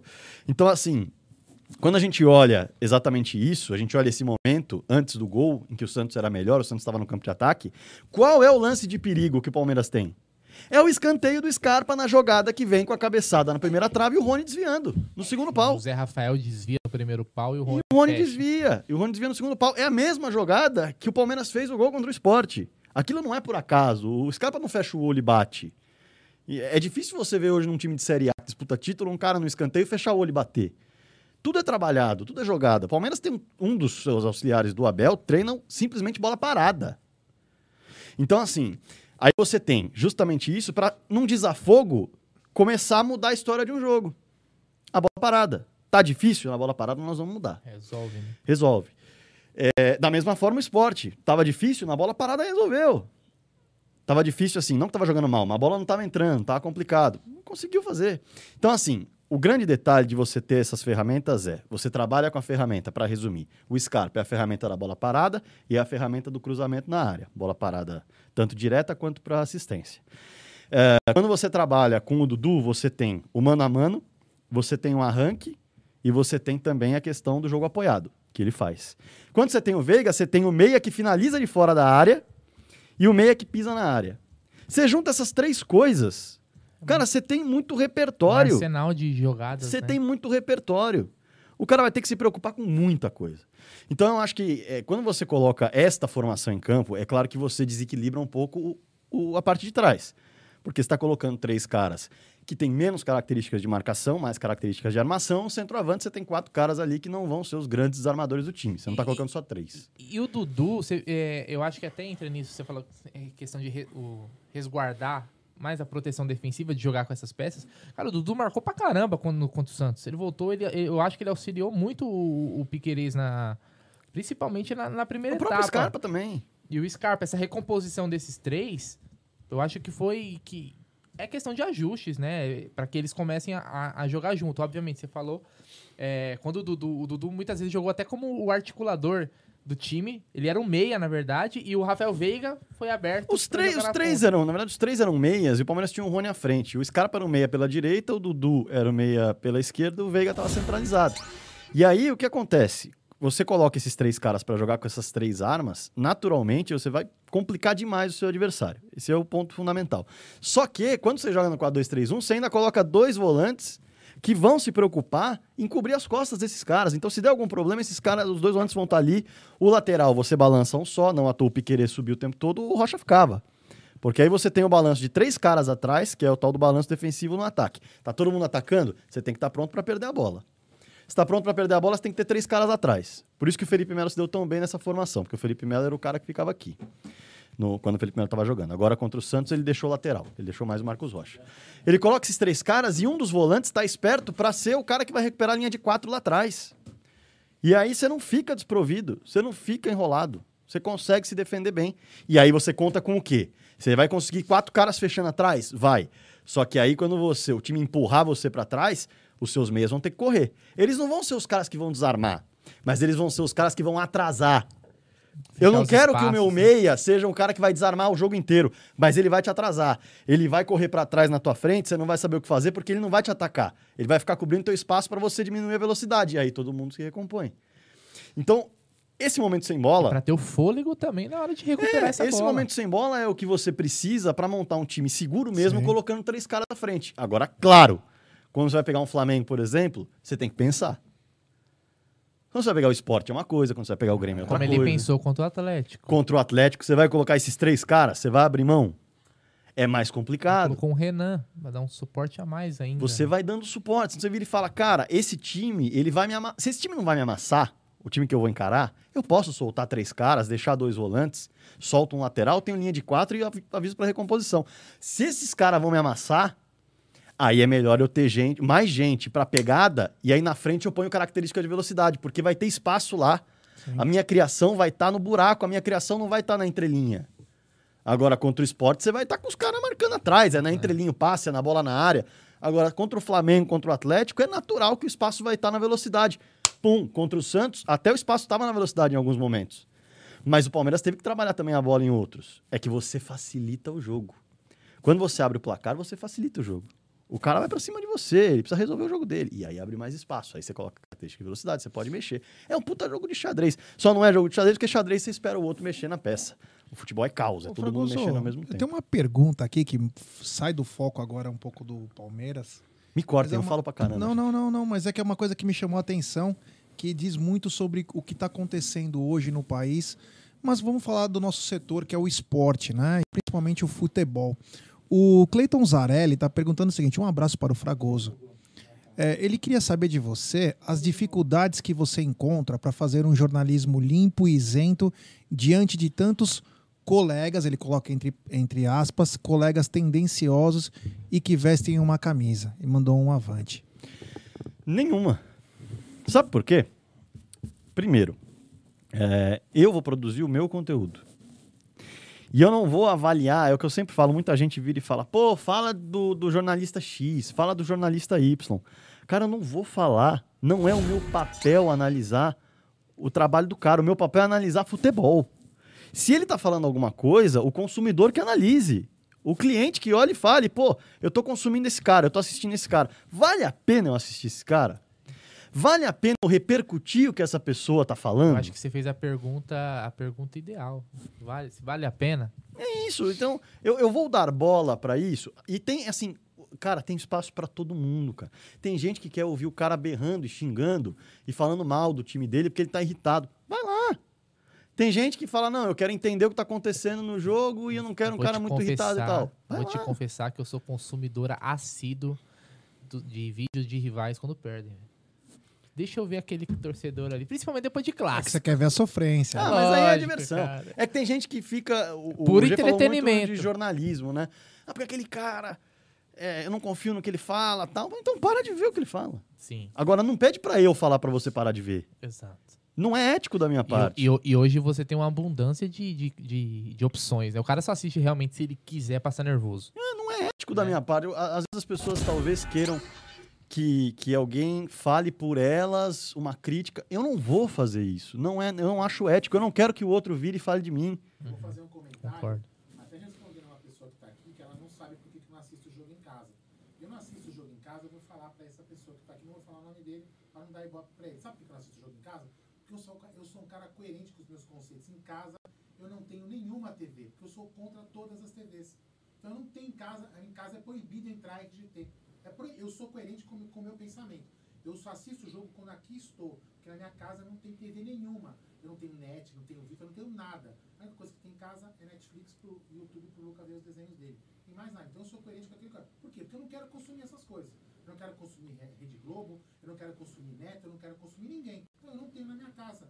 Então assim, eu só fico sabendo, eu só fico sabendo das coisas quando a gente vê Com rede social, hoje você social, recebe no WhatsApp. alguma coisa. Então, por exemplo, eu falo para as pessoas, não consumam os maus profissionais, profissionais, analfabeto também, os maus profissionais, por quê? Você está dando o clique pro cara e está dando o quê? O número Ah. para ele vender o patrocínio dele.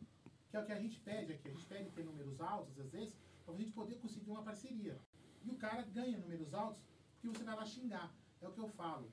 É, o, o dislike e o like, para nós aqui, nessa, nessa mídia social, nessa mídia, Estamos. é a mesma coisa. Mesma porque coisa. é engajamento. O engajamento do, do like e do dislike é a mesma coisa. Então o cara não tá nem aí se você entrou lá para criticar ou não. Você engajou com ele. Então se você tá reclamando dele e indo lá, você tá favorecendo o trabalho do cara.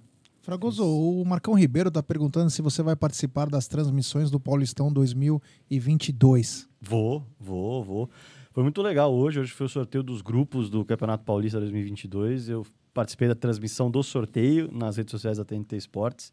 Aliás, vesti uma roupa que eu não tenho. Teve gente que achou que eu tava brincando nas redes sociais. Ah, tá falando que você não tem e tá vestindo. Sim, eu não tenho. A TV me mandou. Aldão, seu áudio tá mudo. É, Deus, falaram que tava mudo Fala, aqui. fala, Eles- fala, Fragoso. Eles mandaram, eles mandaram em casa. Ou- ou Você vai repetir, Aldo? Não. Não, manda bala. É, eles, basicamente, o... Puta o- discurso, velho. Não, eu falo depois. meu. Não, agora eu vou interromper, depois eu falo. Deixa ele falar. É, o, o ponto, o ponto é que foi muito, foi muito legal, muito bacana hoje. E, e você vê que é uma- é, a TNT vai transmitir o Paulistão. E já, já teve mudança no, no Paulistão, porque o Palmeiras não caiu no grupo do, do, do Novo Horizontino. É, já mudou, já já é mudou. uma mudança Com certeza, gigante, não, mas com certeza o Novo Horizontino 23 tá mal. caindo todo... todo Certeza que esse Novo Horizontino deve ser horrível. É, Por isso que não caiu no grupo. Mas, Mas o Botafogo viagem vai, vai fazer mas três pontos se no- mantém. Só, vou falar, só a viagem é um desgaste danado pro Nossa. elenco. Bom, Novo e- e o calor? É longe pra burro, o calor é terrível. É, olha, pra falar a verdade, eu tava com o microfone desligado e tava sem o óculos pra enxergar o chat. Então, por isso que eu não consegui nem. Mas eu vou falar assim, ó. Até, vou repetir mais ou menos o que eu falei. Tem um cara que criticou, porque eu falo, esse velho aí não assiste o jogo. Então, eu não assisto o jogo em casa. Se você acompanhasse o canal, você sabia por que, eu não assisto o jogo em casa. Porque em casa eu não tenho nenhuma TV por assinatura. Nenhuma. Eu só tenho Netflix e YouTube. Ponto final. Porque eu sou contra, sou coerente com o que eu falo. Sou contra esses canais, sou contra o que eles, o que eles é, emitem pra gente, então eu não, não gosto de assistir. Eu assisto o jogo aqui, quando passa na TV aqui nesse estúdio, que eu estou aqui fazendo um trabalho pelo Web Rádio Verdão ou pelo Amit. Aí eu assisto. Então, quando eu não assisto, eu gero a live, bato papo com meus amigos e não comento sobre o jogo, porque eu não assisti o jogo, só escutei. Então, se você está consumindo o, o, o produto do cara, o jornalista que você não joga, que você não gosta, você vai lá, você vai dar um clique no cara. Você vai dar um dislike pro cara, ou um like, ou, ou você fazer um comentário xingando o cara de FDP, você interagiu. Porque quando o cara faz o resumo da, da, do, da rede social dele, lá mostra números de engajamento, quantas, quantos views ele teve, quantas impressões ele teve. Então você tá dando, mesmo xingando o cara, você tá dando número para ele. Então você não pode fazer isso. Se você, se você não gosta do cara e critica o cara, você não pode ir lá assistir o cara. É simples, não assista. Porque a hora que você não dá. Ó, eu vou dar um, eu vou dar um exemplo clássico, não, eu vou falar o nome dele porque não vou falar mal dele. O Juca Kifuri é um caso. Peguem aí posts que ele fala do time dele. A, a interação que ele tem é quase praticamente zero. Aí ele faz um post falando mal do Palmeiras, ele tem praticamente 40 mil vezes mais engajamento do que falando do time dele. Porque nós vamos lá xingar o cara. E aí ele vai lá e xinga. E vai lá e. Aliás, vai lá e chega pro Bruneiro, ó, patrocina eu aqui. Porque o palmeirense me deu, me deu ibope. Então a gente não pode fazer. É, dar ibope pra quem você não gosta. Tem que dar ibope pra pessoas que nem o Fragoso, o Paulo Massini, entre outros, que eu não vou ficar aqui citando tantos, mas entre tantos outros que são bons. A gente tem que valori- valorizar o que é bom. O que é Aliás- ruim, você quita, tira da sua frente. Aliás, na terça-feira que vem, ele não consegui, ele ia vir hoje e não, consegui, não conseguiu vir. O Leandro Boldaquian estará aqui com a gente também, batendo um papo da Transamérica. Voltou, Ele meu som. Ah, não ah, conseguiu vir. voltou. E a gente vai começar a trazer essa galera pra. Porque fazer live é legal de casa e tal, mas a gente tá pessoalmente, no estúdio, não tem o delay. É muito mais gostoso É, fazer live. flui mais, né? É, flui mais a conversa, a gente consegue, consegue desenvolver melhor. Então, na semana que vem, na terça-feira que vem, Leandro Boldaquian, da Transamérica, estará aqui, outro Puta nome baita jornalista aí. falando. É só chamar Leandro. É, né? É, Chama de Boldaca. Fala aí, É, Boldaca. o- Grande lei. Ô, Fragoso, deixa eu te perguntar outra coisa. Você que tá sempre lá perto dos jogadores agora, agora conforme vai voltando as competições com o público também, vocês vão tendo acesso a outras partes. Eu ia te perguntar uma coisa, o que você tá achando das arbitragens no Brasil e com a junção do VAR? Porque agora que tá saindo os áudios, né? Me chamou muito a atenção, e isso eu falei hoje no Tá na Mesa, que é um momento muito tenso a hora do gol, porque eles reparam em tudo. É, é muito é complicado mesmo. Só que é o seguinte, dinâmica. é uma confusão que um começa a gritar com o outro e os caras estão um do lado só em seu juiz, tá um do lado. Não, não, não, pera, Sai olha, daqui! vai. Sai daqui! Gritando com o jogador, é o cara É. gritando lá, meu Deus. Nos Teve esse daí, né, do Klaus agora. Sim, na Premier League, para lance principalmente de impedimento, tem um software que já resolve na hora. Isso é coisa de, meu, 20 segundos, 30 segundos. E aqui nós estamos vendo arbitragens terríveis. É, arbitragens terríveis e agora tem o VAR. Só que para alguns a coisa funciona, para outros não funciona. Então eu te pergunto, o que, que você está achando das arbitragens no Brasil? E agora com a chegada do VAR e a liberação de áudios, tudo, o que, que você está achando disso tudo? Você está achando bacana? Você acha que não vai melhorar? Você acha que tem muita coisa para melhorar? Você acha que isso nunca vai para frente porque não se profissionaliza? Queria sua opinião, porque assim, a gente briga, eu todo dia eu xingo alguém, cara. Eu xingo mesmo. Xingo alguém porque eu acho que às vezes é uma quadrilha que tá trabalhando. Porque não pode ser que um lance para um vale e para outro não vale. Ah, mas é interpretação. Peraí. Para um a interpretação o VAR entra. Para outra interpretação o VAR não entra. Para outro o juiz faz o quê? O outro não faz. Então para mim aquilo é, chama muito a atenção a falta de de uma, como falam, um, um modus operandi. Cada um atua de uma maneira. Queria que você falasse um pouquinho sobre isso. Mas antes, queria dar um super chat do Charado Aldão, do Adal- Aldo Amalfi. Fala, rapaziada. Fragoso monstro, já é meu velho. O Dudu está lembrando um pouco o Miller de 96. Pô, se ele for um Miller de 96, meu irmão, nós vamos caminhar para título, porque o Miller de 96. Cara, eu sempre conto a história do Miller, né? O Miller chegou no Palmeiras. O Miller tinha feito a banana para a torcida do Palmeiras é, em 92, fez também em 90. e- Teve um outro jogo que ele também fez. E o Miller só conseguiu jogar no Palmeiras. Podem perguntar isso para ele, se for mentira. É, o Antônio Carlos levou ele na mancha. Ele foi participar de um churrasco. E aí rolou meio que uma desculpa tal. Ele falou: ó, prometo honrar a camisa do Palmeiras enquanto estiver aqui. E o Miller era um jogadoraço. Jogadoraço. Se perdeu em algumas coisas aí, mas era um jogadoraço. Então, se ele estiver jogando igual o Miller, Palmeiras está feito. Voltando, as arbitragens e o VAR, né, junto. Bom, é, eu tá no meu caminho, é, ainda um pouco distante, porque eu ainda tenho, eu tenho três cursos que eu quero fazer, que já, eu já consegui pagar, mas eu não consegui tempo para fazer, que são online, na Universidade do Futebol. Mas o meu próximo curso que, que eu quero direcionar é o curso de arbitragem. Esse é o ponto que eu quero fazer, justamente para poder falar com mais tranquilidade, com mais qualidade sobre a arbitragem. Agora vamos olhar um pouquinho para a questão do profissionalismo, né? Para você, quando você profissionaliza ah, qualquer pessoa, você vai aumentar o rendimento dela. É fato, é indiscutível, não há nenhuma dúvida. Então, quando a gente trabalha com isso, a gente passa a imaginar que a margem de erro será menor. Porque não adianta a gente criticar o VAR quando, beleza, o VAR pode ser gritaria e tudo mais. Agora, o erro do VAR, por exemplo, no jogo do Palmeiras contra o Santos, ele foi um erro absolutamente humano. Absolutamente humano. A, a regra não estava atualizada no VAR ou na cabeça das pessoas? Perfeito. Na cabeça das pessoas. Exatamente. Então, o, que problema eles não viram... dá pra culpar a ferramenta, né? É, não dá pra culpar a ferramenta, entendeu? Ah, mas é lenta e tal. Tá bom, pode ser lenta. Pode não ser a melhor. E aí os clubes, se se sentirem prejudicados, que invistam. Porque num primeiro momento, me lembro quando o VAR foi uma oportunidade, um monte de clube votou, votou contra, porque era muito caro. É, Fragoso, eu só acho o seguinte, no, no, no caso da, da tecnologia, é, a única coisa que eu acho que é interessante é aonde o homem não precisa usar a cabeça, como você falou agora. Então, aonde o homem, se eu, não estou multado de novo, né? Aonde o homem, por exemplo, é, numa, num impedimento, aonde o computador pode analisar sozinho, vamos usar para evitar o erro do homem. Ah, isso que eu acho é válido, até pra, e aumentar a velocidade. Agora, no caso do lance do Dudu, o VAR ali é meramente um replay, é um replay de TV. Aí foi interpretação. E aí o cara interpretou errado, ou porque desconhecimento da lei, ou até porque de repente má intenção. Vamos, vamos admitir que é por mau conhecimento da, da, da regra do jogo. Certo? Então, eu acho que, é isso. o- a questão é profissionalizar. A arbitragem é profissionalizar. Ponto. Eu acho que é difícil discutir isso, é difícil debater que profissionalizar faria um mal à arbitragem. Não, não faria. Futebol hoje envolve milhões e milhões, como todo técnico fala quando se sente prejudicado, e o árbitro é, é delegado, o árbitro participa de concurso de, é, como é que chama? Alterofilismo, o outro Bancário. tem, o outro é bancário, o outro é corretor. Esse cara tá dividindo a atenção. Esse cara tá dividindo a atenção. Esse cara pode estar cansado no dia anterior.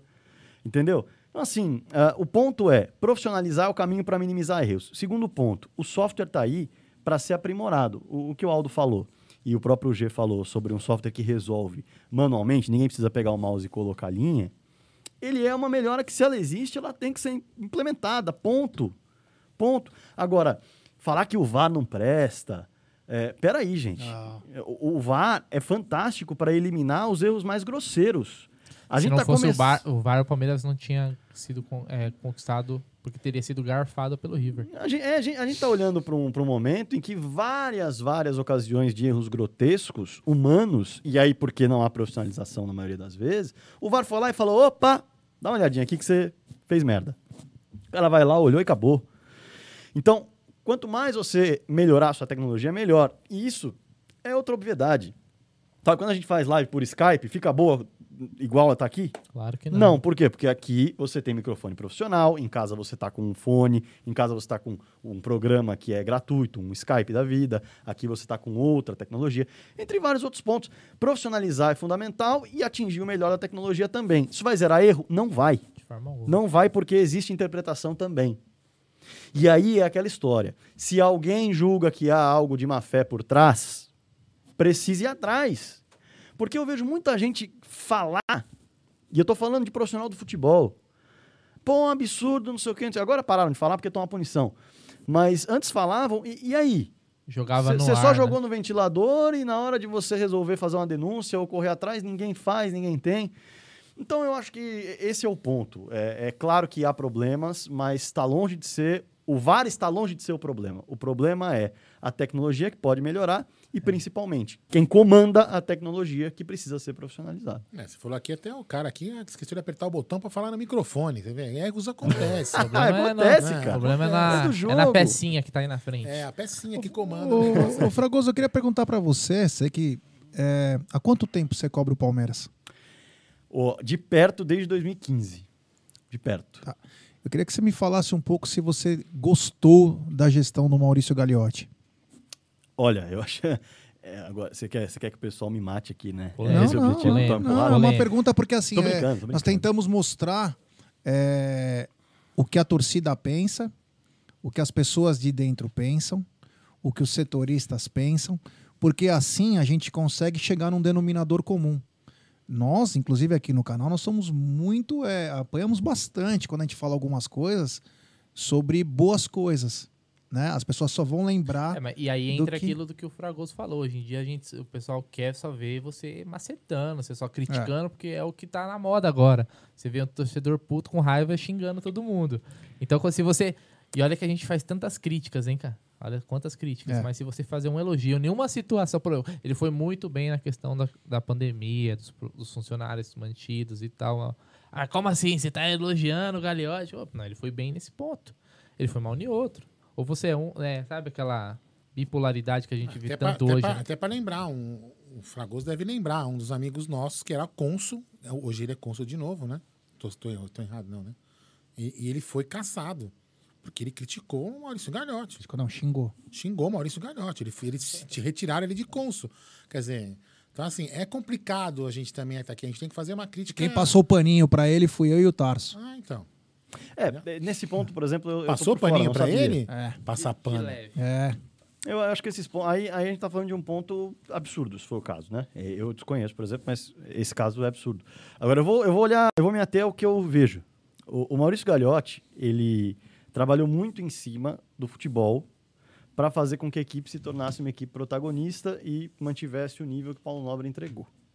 Quando a gente para e olha, tem alguma competição que o Palmeiras caiu por. que o Palmeiras não foi protagonista? Tem. Copa do Brasil. Tá bom. Você olha pra Copa do Brasil, foi um deslize absurdo. Mas foi um deslize técnico. Mas é, eu, não- eu ia colocar botar- esse, esse tropeço no, no presidente, gestão. que ali tinha que É, ganhar. As pessoas colocam na gestão, pô, se o Maurício Gagliotti tivesse contratado o centroavante. Gente, era o Palmeiras contra o CRB. 35 chutes no Com gol. todo respeito ao CRB. E o Palmeiras estava com um elenco que havia conquistado a América. E, e havia conquistado a América atropelando todos os seus adversários. É, é bom lembrar isso. O Palmeiras, na campanha que fez até a final, jogou contra seus adversários duas vezes. Em pelo menos uma, atropelou.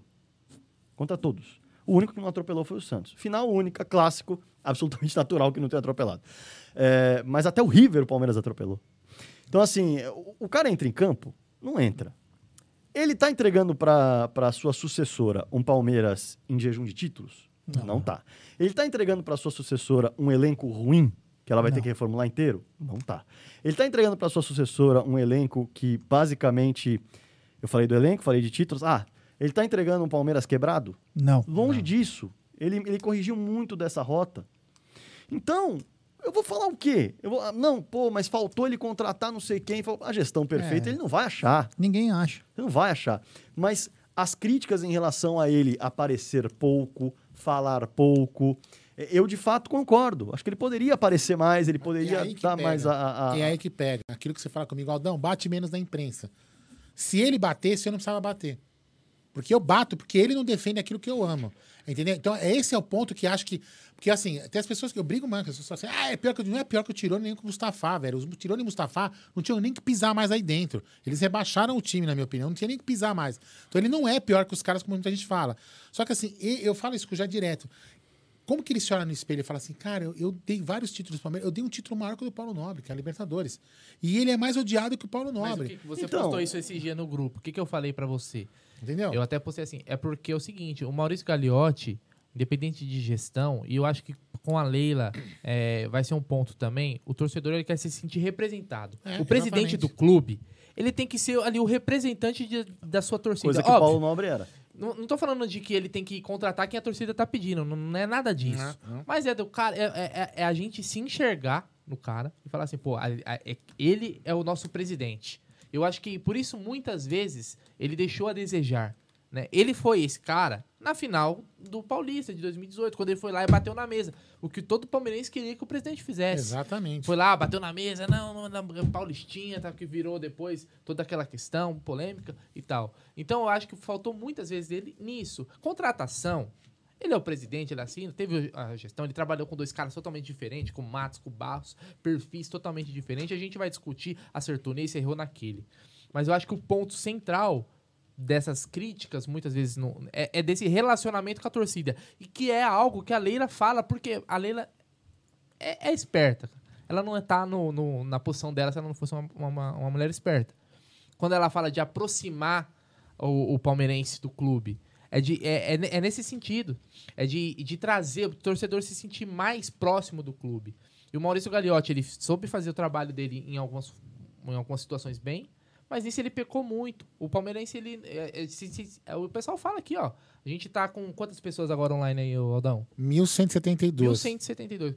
Toda live o pessoal bate aqui, ah, mas pô, é, a gente não se sente próximo do clube. A gente sente o clube muito distante, ações e tal. E isso o presidente de eu quero aproximar o torcedor do. Não é só dentro do Allianz Parque.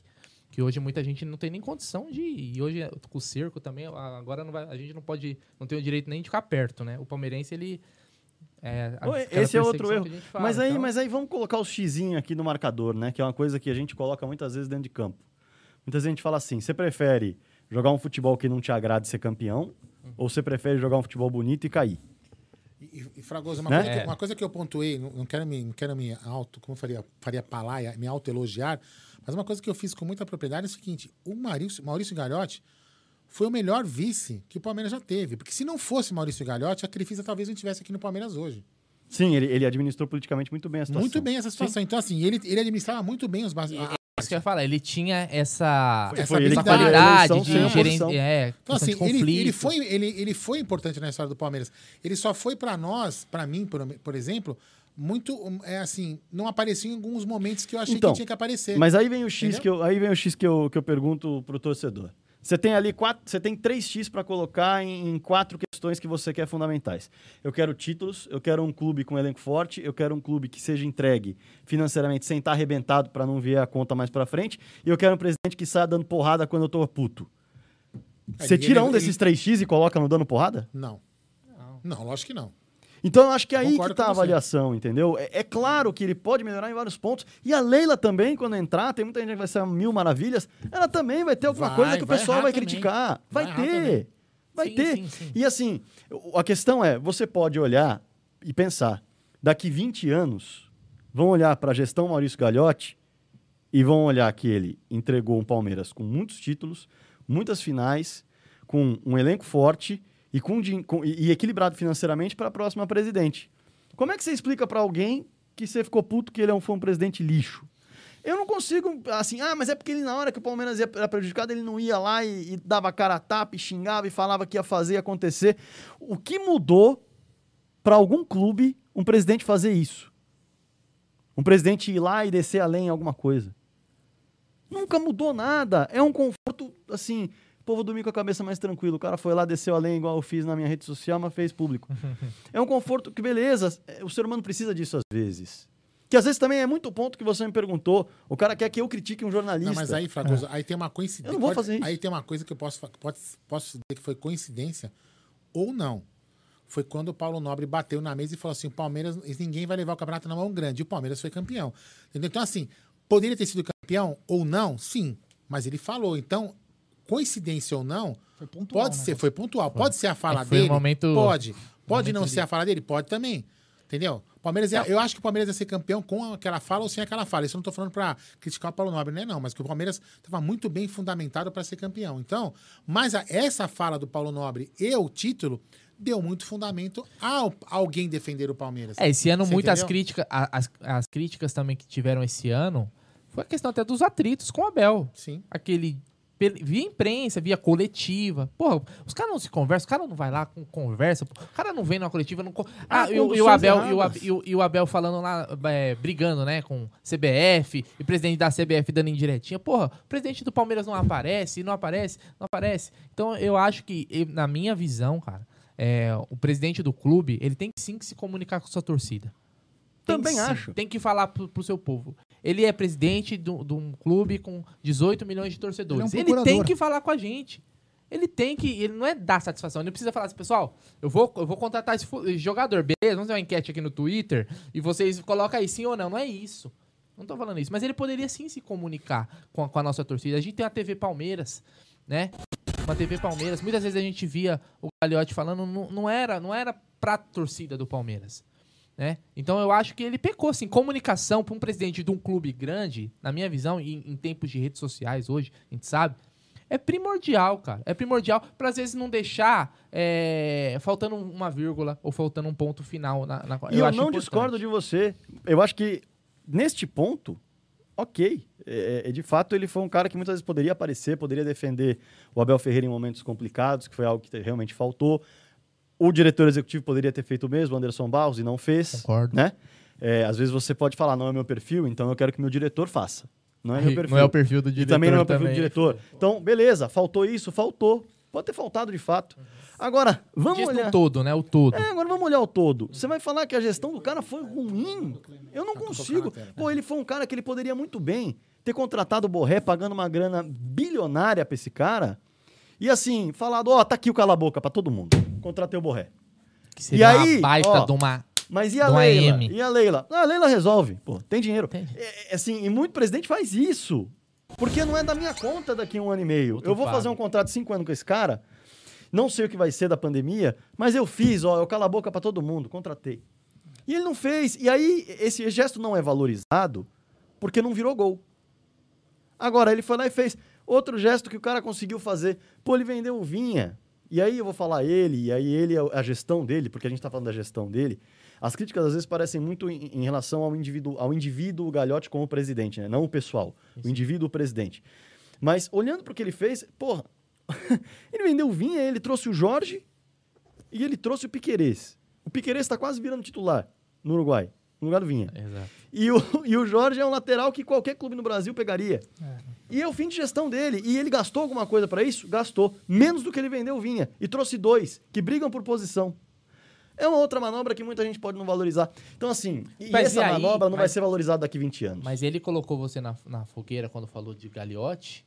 Então, cabe a mesma coisa ao Anderson Barros? Porque assim, se Cabe. você. Se você é, e aí joga. Depois, se você quiser até ler os comentários, que com certeza vai- esses vão ser pesados. Sobre presuntinho. Como que você não renova com um, diretor de futebol bicampeão da, da Libertadores? Qual a justificativa que você vai falar? Se é a obsessão da torcida. Vai não tô falar perfil. defendendo, não tô defendendo a permanência. Eu não gosto do, do, do perfil do Anderson Barros. Mas eu entendo que fala assim, pô, o cara ganhou duas Libertadores em dois anos de trabalho. O que, que eu busco daqui O pra que, que eu frente? busco? É, o que, e uma vez Mas eu, essa eu pergunta é perguntei importante. isso pro pessoal no Twitter e teve muito, muito, muitos, muitos replies, muitas respostas, no sentido assim, assim, nem se ele ganhar até o Mundial eu não quero. Eu falei, então você não torce para o Palmeiras, você torce para sua opinião. Você quer que você esteja certo e não que o Palmeiras levante a taça. Porque se ele ganhar tudo e não serve, eu quero o quê? Eu quero o quê pro meu clube? Aí vai, aí vai muito do perfil. O que eu busco para a minha próxima gestão? Vai ser um cara que é agressivo no mercado? Vai ser um cara que vai, teoricamente, arriscar mais? Ele arriscou pouco. Agora, quando eu olho para o Anderson Barros, eu vejo um cara que segurou uma barra, que ele poderia muito bem ter chegado ao Palmeiras, ele encarou como uma grande oportunidade. Depois de chegar no Palmeiras, depois de, sei lá, seis, sete meses levando porrada de que, de que não contratou ninguém, de que não mexeu no elenco, tal, tal, virar, pegar a malinha e falar assim, ó, sabe por que eu não contratei ninguém? Deixa eu explicar uma coisa. Falaram que eu não podia. Qual de dinheiro? Então, já que eu não posso fazer meu trabalho, eu não vou ficar levando porrada. Põe outro aí. E vai embora. Mas não, ele aguentou a porrada na dele e Tava tal. acostumado também a trabalhar sem muito, Sem muito dinheiro, ele estava acostumado com isso. E, e ele, e- e, o que ele- fez com o Jorge é muito pesado. Uma bela sacada. né? O cara pegou 50% do Jorge de forma gratuita. Um lateral que todo mundo queria. Então, assim, é, eu não vou falar que foi um baita trabalho dele, porque ele pegou um trabalho muito bem encaminhado. Muito bem encaminhado. Mas ele baixou folha bem. Só que o que, que ele fez? Ele conseguiu fazer algo né? que ninguém conseguia. Demorou? Demorou. Mas ele conseguiu colocar o Lucas Lima em outro clube. Mas não é fácil também. Ele conseguiu emprestar o Borja vá duas vezes. Ele conseguiu algumas coisas e a missão dele era essa. E a missão dele não era uma missão. Agora, qual é o perfil da próxima missão da diretoria de futebol? É agressivo no mercado? Eu vou mexer no elenco? Eu preciso que o cara realmente tenha um planejamento que vai ser muito forte. Eu vou ter muito dinheiro. Pô, o Anderson Barros é um cara que é, nunca trabalhou com muito dinheiro na carreira. Então, eu quero um outro cara que tenha mais experiência nisso. Eu vou, avali- eu vou avaliar o profissional. E o Anderson Barros vai ser avaliado muito mais internamente do que externamente. Detalhe, a informação que eu tenho é que não está decidido que o Anderson Barros não vai renovar, tá? Não está Não tem decidido. decisão. Não tem uma decisão de, não, acabou o contrato do Anderson O Barros. que Isso eu tá. ente- deixando a deixando a entender é o seguinte: é, se você não colocar o João Paulo pro profissional, ele vai para a seleção brasileira. Então você vai ter que arranjar um lugar para ele, porque ele fatalmente vai sair do Palmeiras. Então, acho que a grande preocupação agora passa também pelo João Paulo Sampaio e ele tá junto com o elenco profissional contra o Atlético Mineiro, próprio contra o São Paulo, ele tá junto com a delegação agora do profissional. Por quê? Porque acho que a temeridade é o seguinte: nós temos o melhor cara. Nós perdemos anos atrás o Erasmo Damiani do seleção, Palmeiras né? para a seleção. O João Paulo é um dos maiores garimpadores de talento que tem e agora está reformulando toda a base de novo. Vamos perder o João Paulo?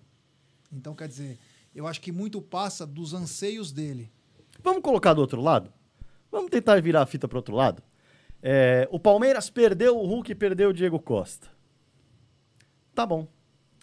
É, o diretor de futebol poderia virar. Quem ficou com a pecha que perdeu os dois? Foi o Galhote ou foi o Barros?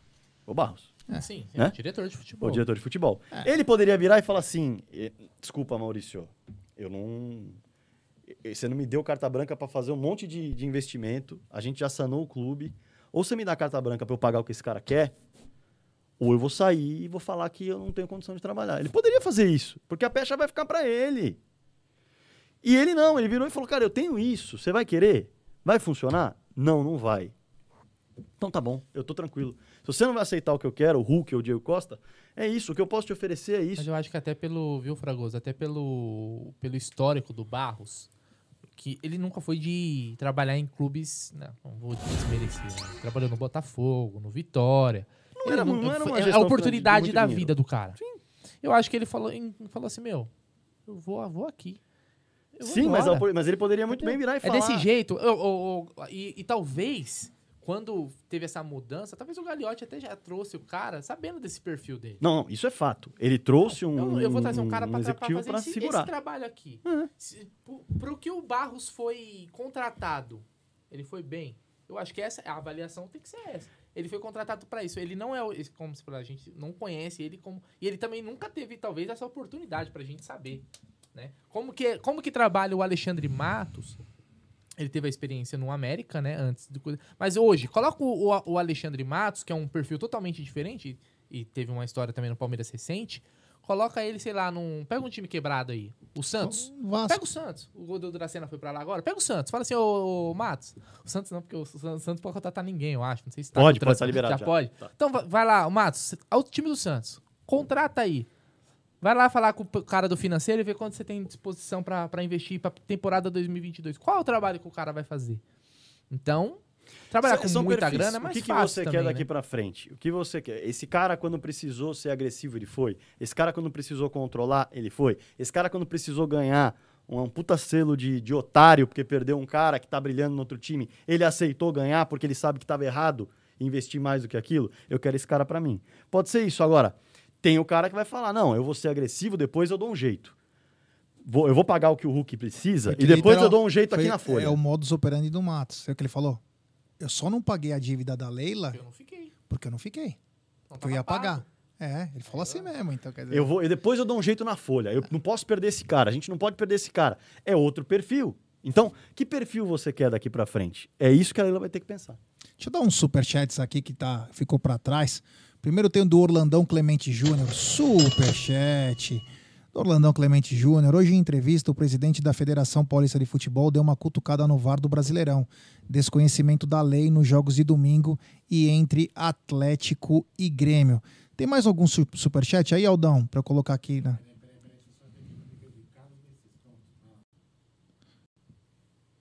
Eu não tenho. Ah, não tem. Tem aqui na tela já? Ah, não, que tá com delay. Ah, até achei, achei. Superchat. Fragoso, o que você tem refletido sobre a pulverização dos direitos de transmissão do futebol brasileiro? Admiro seu profissionalismo e tecnicidade. Pô, Olha, obrigado. Eu nem sei falar isso aí. Tecnicidade, obrigado. É, cara, é legal. Eu acho que quanto mais você consegue. eu- Eu confesso que eu penso muito na geração de emprego. Quanto mais você consegue ampliar a possibilidade de ter mais empresas trabalhando, de ter mais gente transmitindo, de ter uma variação melhor e tudo mais, você vai gerar mais emprego. É bom e, pra e, todo no mundo. fundo, o- a função de qualquer coisa nesse Brasil aqui é gerar emprego, cara. Então, se está gerando emprego, se está tendo mais gente transmitindo, mais gente ganhando dinheiro, é, a- a- o bolo está sendo mais, melhor dividido, vamos embora. Isso aí. Tem superchat do Rafa Sepp. Existe crítica e também tem que existir respeito. Outro dia critiquei um convidado da live por estar colocando um nariz de palhaço no presidente que pode ser o maior da história do Palmeiras. Abraço. Acho que ele está se referindo ao Tedesco do canal Porcaria, que ele fez quantos dias faltam para acabar um mandato. Cara, assim, tem cada um respeitar é, a opinião de cada um. Exemplo, nós aqui gostamos também de parte do, do mandato do Maurício. Cada um tem um pensamento, né? O que a gente tem que fazer é tentar, de qualquer maneira, respeitar. Tem também novo membro do canal Amit 1914, é o Rafael Sepp. Bem-vindo ao Arrancada Heróica, meu irmão. Manda uma mensagem aí pra nós no Twitter ou no Instagram que a gente vai colocar você no grupo de WhatsApp de membros do canal. Meu, Tem também mais um Isso aqui é de se orgulhar, porque esse cara só corneta, né? É, não, mas ele gosta dele. O Cezinha Damascena, ele mandou o Fragoso Monstro. É, o... Sinta-se orgulhoso, que esse cara o só Cezinha corneta. viu, Damascena, um dos caras mais ranzinzas, ele odeia o Abel. Exatamente. Ele quer ver a academia de volta, ele não consegue ver. Ele não é o vizinho do Abel. É, foi ele não é deixar- o só pra vizinho deixar do bem claro. Abel, E que a é. academia funcionaria. Ô, ô Gé, a gente tá se encaminhando pro final da live. Sim. né? Afinal, o Fragoso vai chegar muito tarde na casa dele e ele já pisou na bola Eu já comi pizza, vixe. Então, chegar tarde já é complicado. Mas eu queria antes, antes que achava até importante, que você falasse do, do nosso adversário na final da Libertadores. Como você tá vendo esse momento deles, né? É, hoje o destaque, quem diria, né? O destaque dos caras é o Michael, que até então exige os caras queria longe. É, como se enxerga o momento do nosso adversário, que é importante a gente falar. O Renato é muito criticado. Ontem empatou com um dos piores times da era dos pontos corridos, né? Que é essa Chapecoense aí, o, campanha bizarra, ridícula. Queria que você falasse um pouquinho do nosso adversário aí também. Pois é, o, o, a equipe Dá do os atalhos Flamengo... também pra nós, hein? eu tenho assistido bastante Flamengo, tenho assistido muitos jogos, comecei a embalar muito para assistir vários jogos, abrir um pouco mais a questão de, de repertório tático e, e técnico para de fato tentar avaliar melhor as coisas. E eu tenho assistido muito Flamengo. E eu acho que o, o ponto do, do, do Flamengo tem muito a ver com a ausência do Arrascaeta. Você perdeu o cérebro do time naquele momento. E é um cérebro de característica rara no futebol brasileiro. Você pode colocar o Everton Ribeiro ali, ele não tem a mesma característica. Você pode colocar o Vitinho ali, não tem a mesma característica. O Andreas Pereira nem se fala.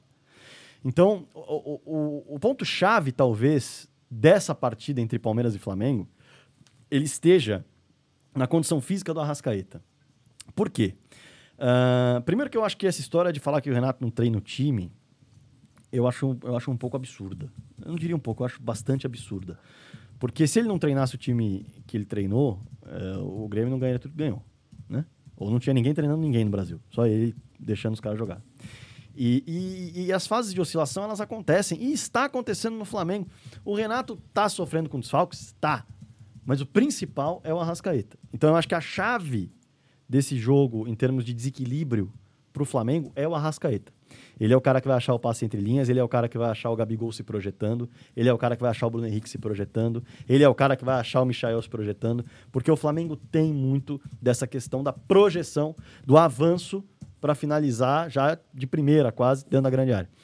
E, e o Arrascaeta é muito bom nisso, nesse passe para o facão, que é o que se fala no futebol. Que é algo que não é um jogo exatamente associativo. É um jogo mais cerebral e que tem a ver com gatilho, né? O Arrascaeta recebeu numa posição.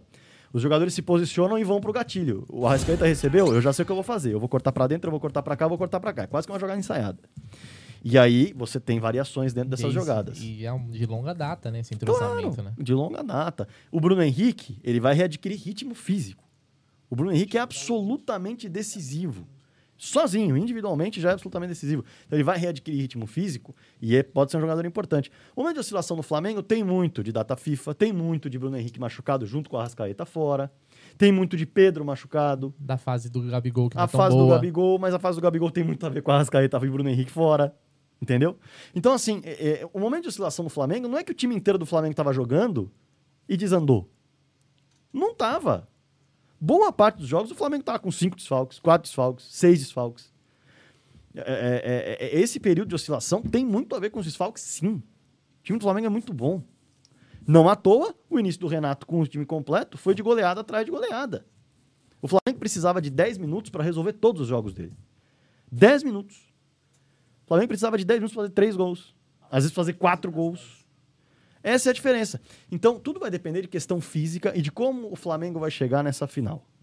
É, o Arrascaeta, para mim, é Ah, peça-chave. né? Tem, a re- claro, readquirir a parte física do Bruno Henrique, mas o Arrascaeta é peça-chave nesse Flamengo para o desenvolvimento do jogo que o Renato gosta.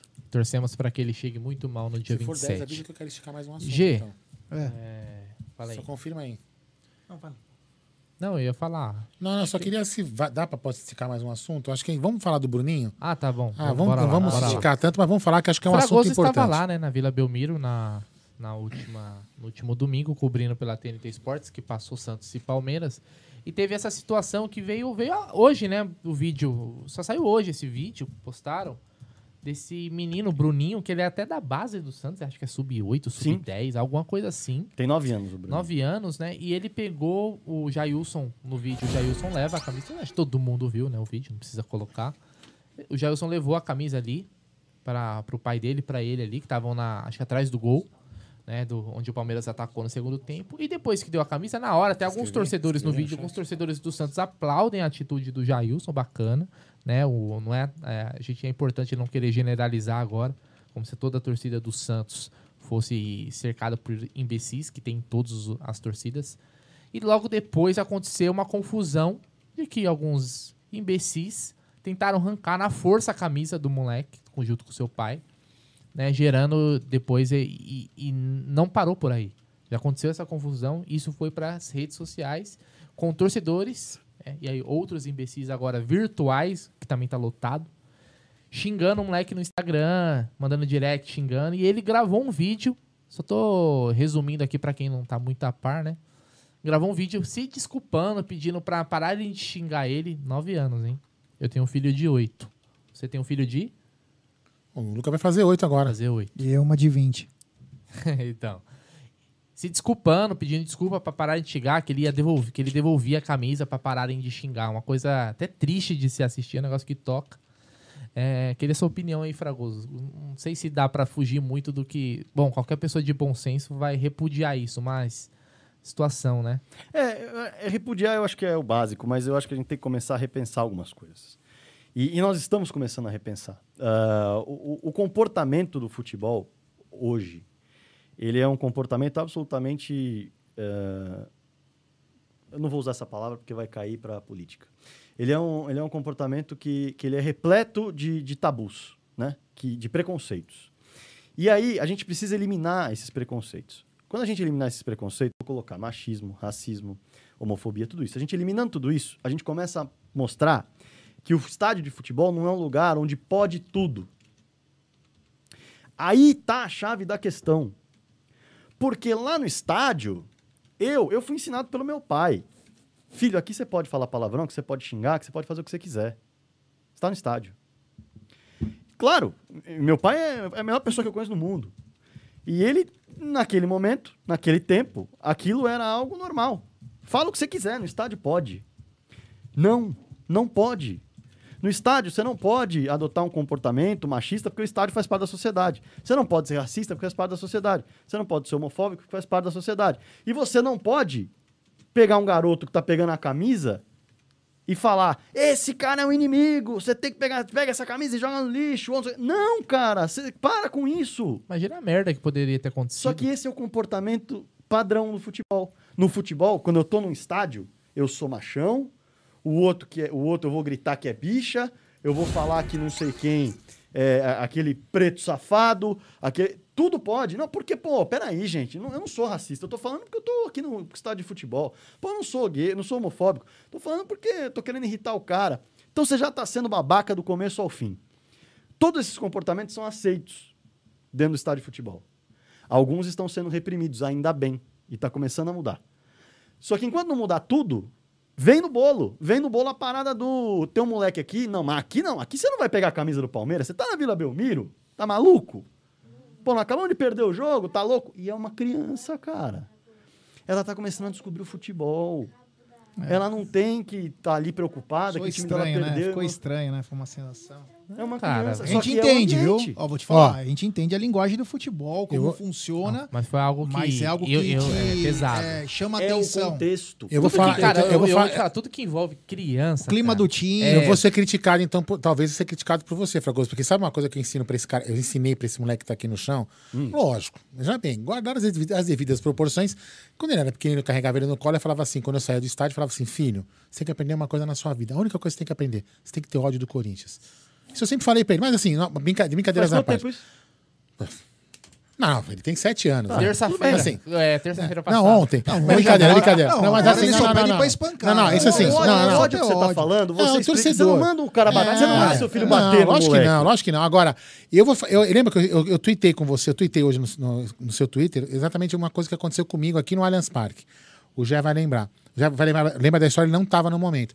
Cheguei aqui num jogo com, umas com um amigo e usei um dos meus avantes, né, que estavam sobrando para um amigo trazer um pai e um filho que nunca haviam entrado no Allianz Parque.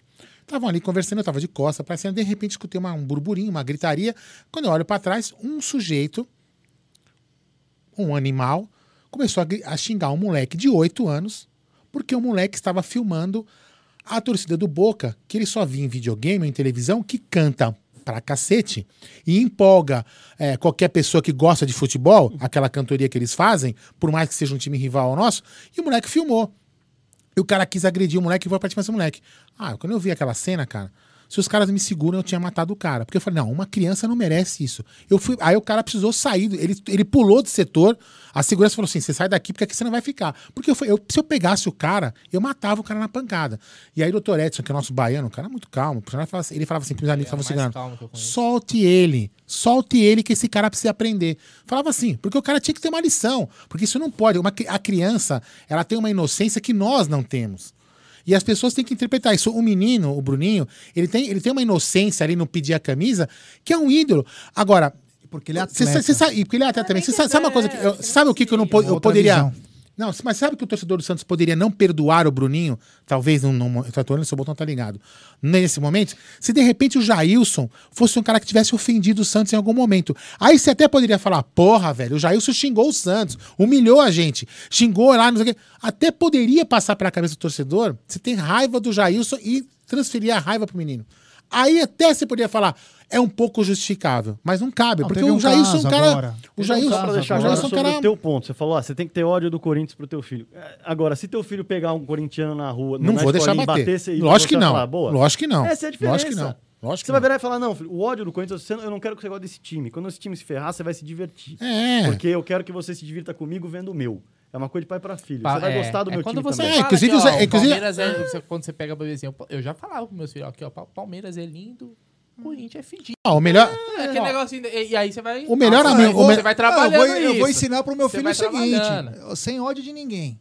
Mas quando alguém chegar pra você e falar assim, é, bacaninha, que é meu filho.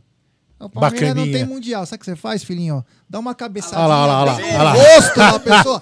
Abre a cara da, abre a cara da criança que nunca mais essa merda Fragoso, Fragoso, ó. Tá você. vendo? Aí, Ó, aí já não é um olha aqui, ó. legal. É. No meu aniversário, eu não, eu não sou um cara muito sociável, né? E no Tá meu aniversário, cabecinha, assim, no rostinho. a, a, a minha esposa chamou o Géia e a Júlia pra ir em casa, não sei o que. Eu não sou um cara que gosta muito, eu não gosto muito de coisa festiva. Eu gosto de estar junto com pessoas, mas não muito festiva. E aí o, o, o, o Luca tava passando por um momento, uma dificuldade lá na escola. E o Gé chegou e falou assim: Luquinha, se a pessoa te encher o saco, velho, você vai lá e pega, dá um soco no meio do nariz, assim. Mas é o, je- o jeito do Gé. Aconteceu o um seguinte, um não, Não, não, não, não, estica esse assunto, Cara, não. Não, não vou esticar, mas é o seguinte. Supostamente ele tava sofrendo um bullying de uma pessoa. Falei, quando ela for tentar qualquer coisa, dá uma muqueta na cara dela, um bico, sai chorando e vai pra diretoria e fala, me bateu. Acabou, irmão.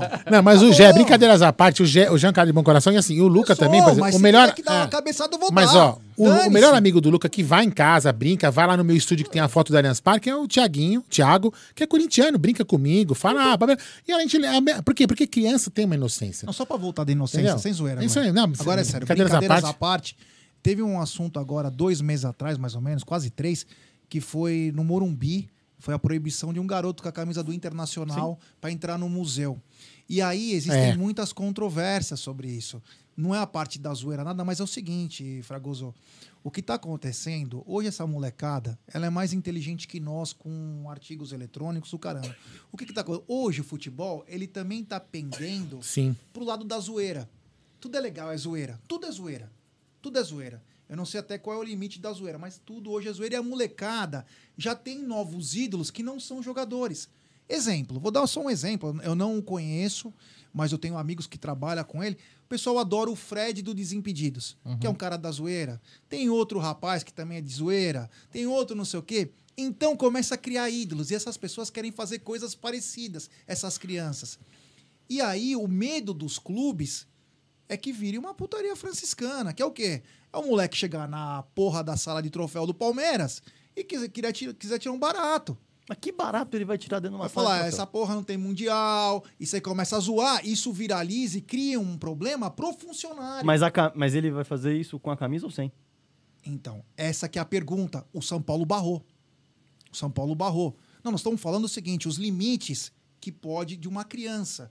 Eu acho que a criança, ela tem liberdade. Esse caso é um caso lindo. Pedir uma camisa, é uma coisa muito bacana. Agora, tem que tomar cuidado também com o que pode acontecer. Mas Não posso tem- dar, não posso dar um é exemplo? patrimônio. Posso dar um exemplo? O cara pode entrar com a camisa do Palmeiras, o Corinthians, o Palmeiras dentro do negócio. Não teve e uns filmar, idiotas, teve uns mostrar. idiotas. Não tem mundial nessa merda aqui. Teve Ele uns idiotas que foram também. pra Aparecida a do camisa de uma Norte. criança não é exatamente a questão, eu Você acho, viu? Você viu aqueles idiotas que foi na Aparecida do Norte com a camisa do Palmeiras pra querer tirar uma onda? Todo respeito. pra querer tirar uma onda? Todo respeito. Mas deixa eu te falar, eu vou falar. Caso de criança. Posso? Não, pera aí, eu vou dar um exemplo. Eu vou dar um exemplo que eu não sei se vocês já fizeram. Deixa eu só dar um superchat, vai, meu. Tá uma hora esse superchat. Ah, é agora, Superchat do Rafael Sepp, live de altíssimo nível. Sou fã desse Você canal. falou dos abraço. outros lá do, do Obrigado, Mengo Novo, falou, falou, né, os últimos, né? Então, assim, ó, Fragoso, não sei se você já fez o tour no Allianz Parque, fez? Não. Então, eu queria, ó, até para incorporar a- a- esse, essa nossa, esse nosso papo, era importante você.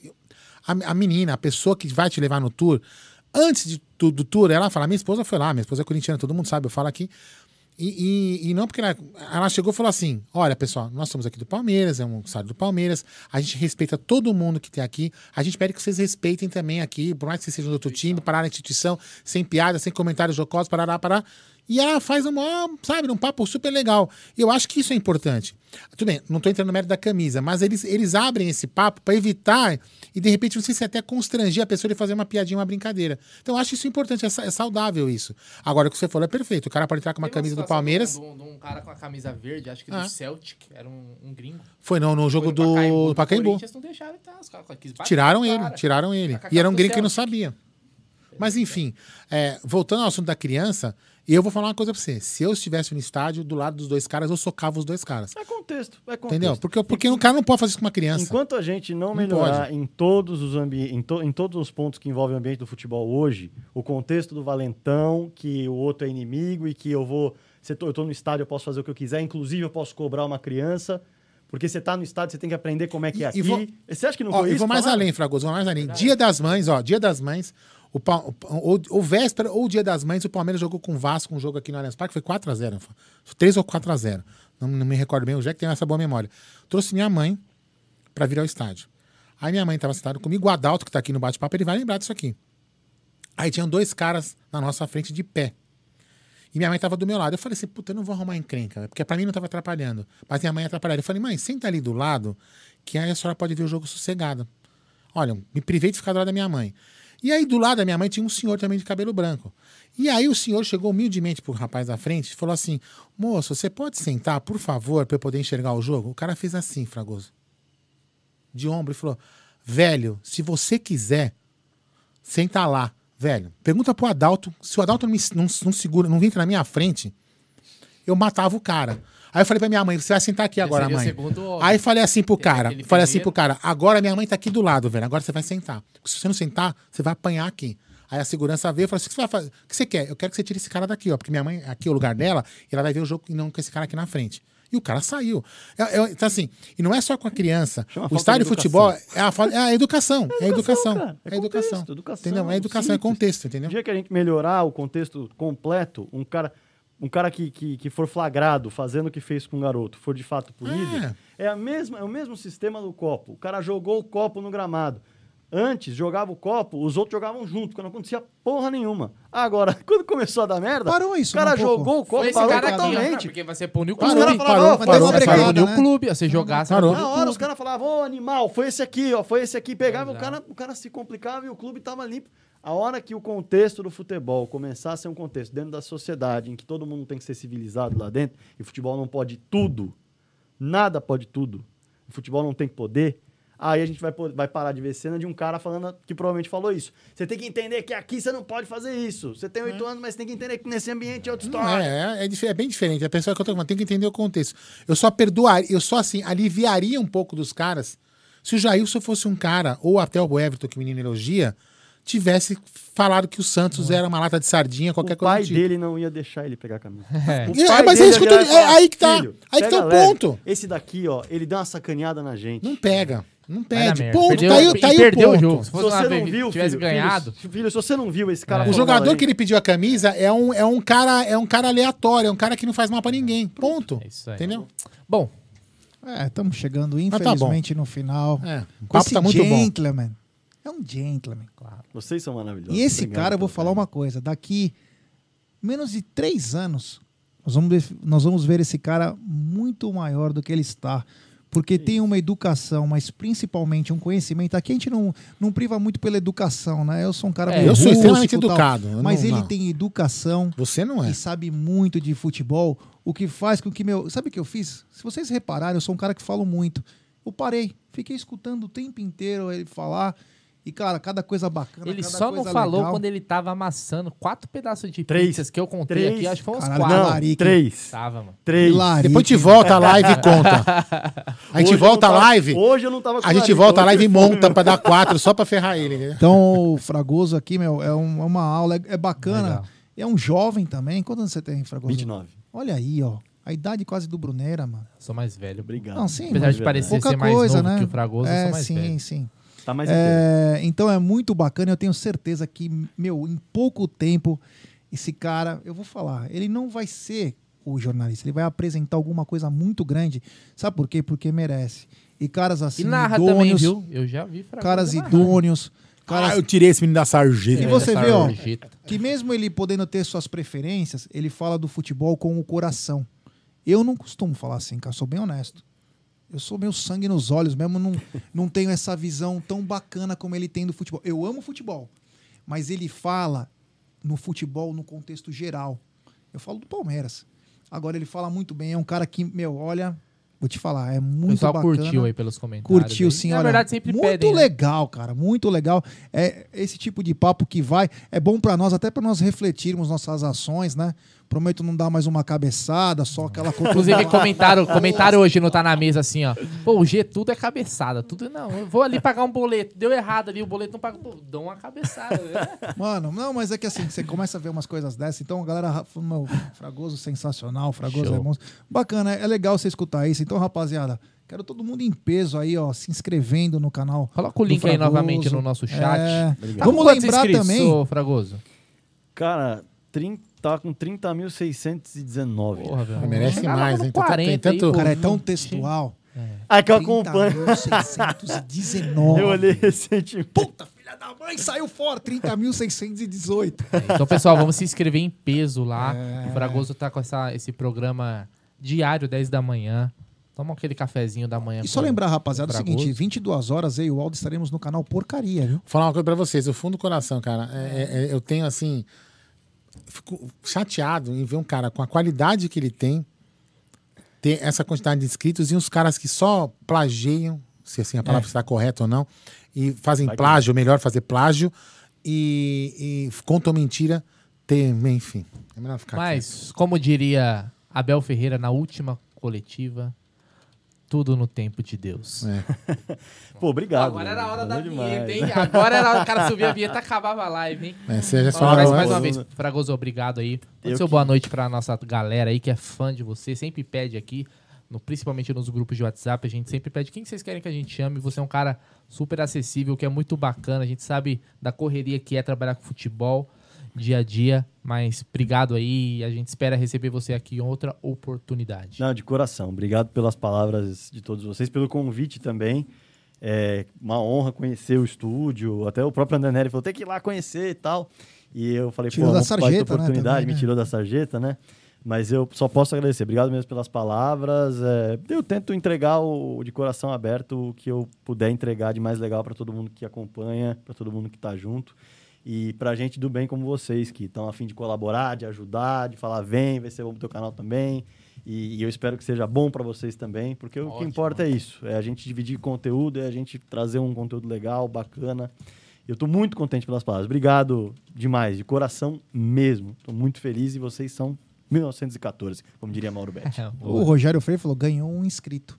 Valeu. Bacana. Escrevam é em peso lá, hein, galera. Invasão do Amit, como a o gente sempre Márcio do Japão falou: gosto muito do trabalho do Fragoso, já sou inscrito no canal dele, de Kanagawa. Porra, Amigo tem nosso. alguém do Japão que assiste as lives às 10 da manhã, que manda mensagem. Não sei se é o Márcio, de coração, não sei, Márcio. É, porque deve ser lá 10 Lá é horas 10 da da noite. noite. Tem o É, Yanagi sempre também, mas o Yanagi é daqui, né? E eu queria Yanagi é parabenizar também Gerson Guarino, que hoje fez a live aqui, ó, tá no cantinho aqui, ó, sem a sua almofadinha. Eu sei Que porque horror, mentem sobre essa almofada. Tem aqui, Eu já falei 300 vezes. Eu só sento nessa almofada se ela estiver na cadeira.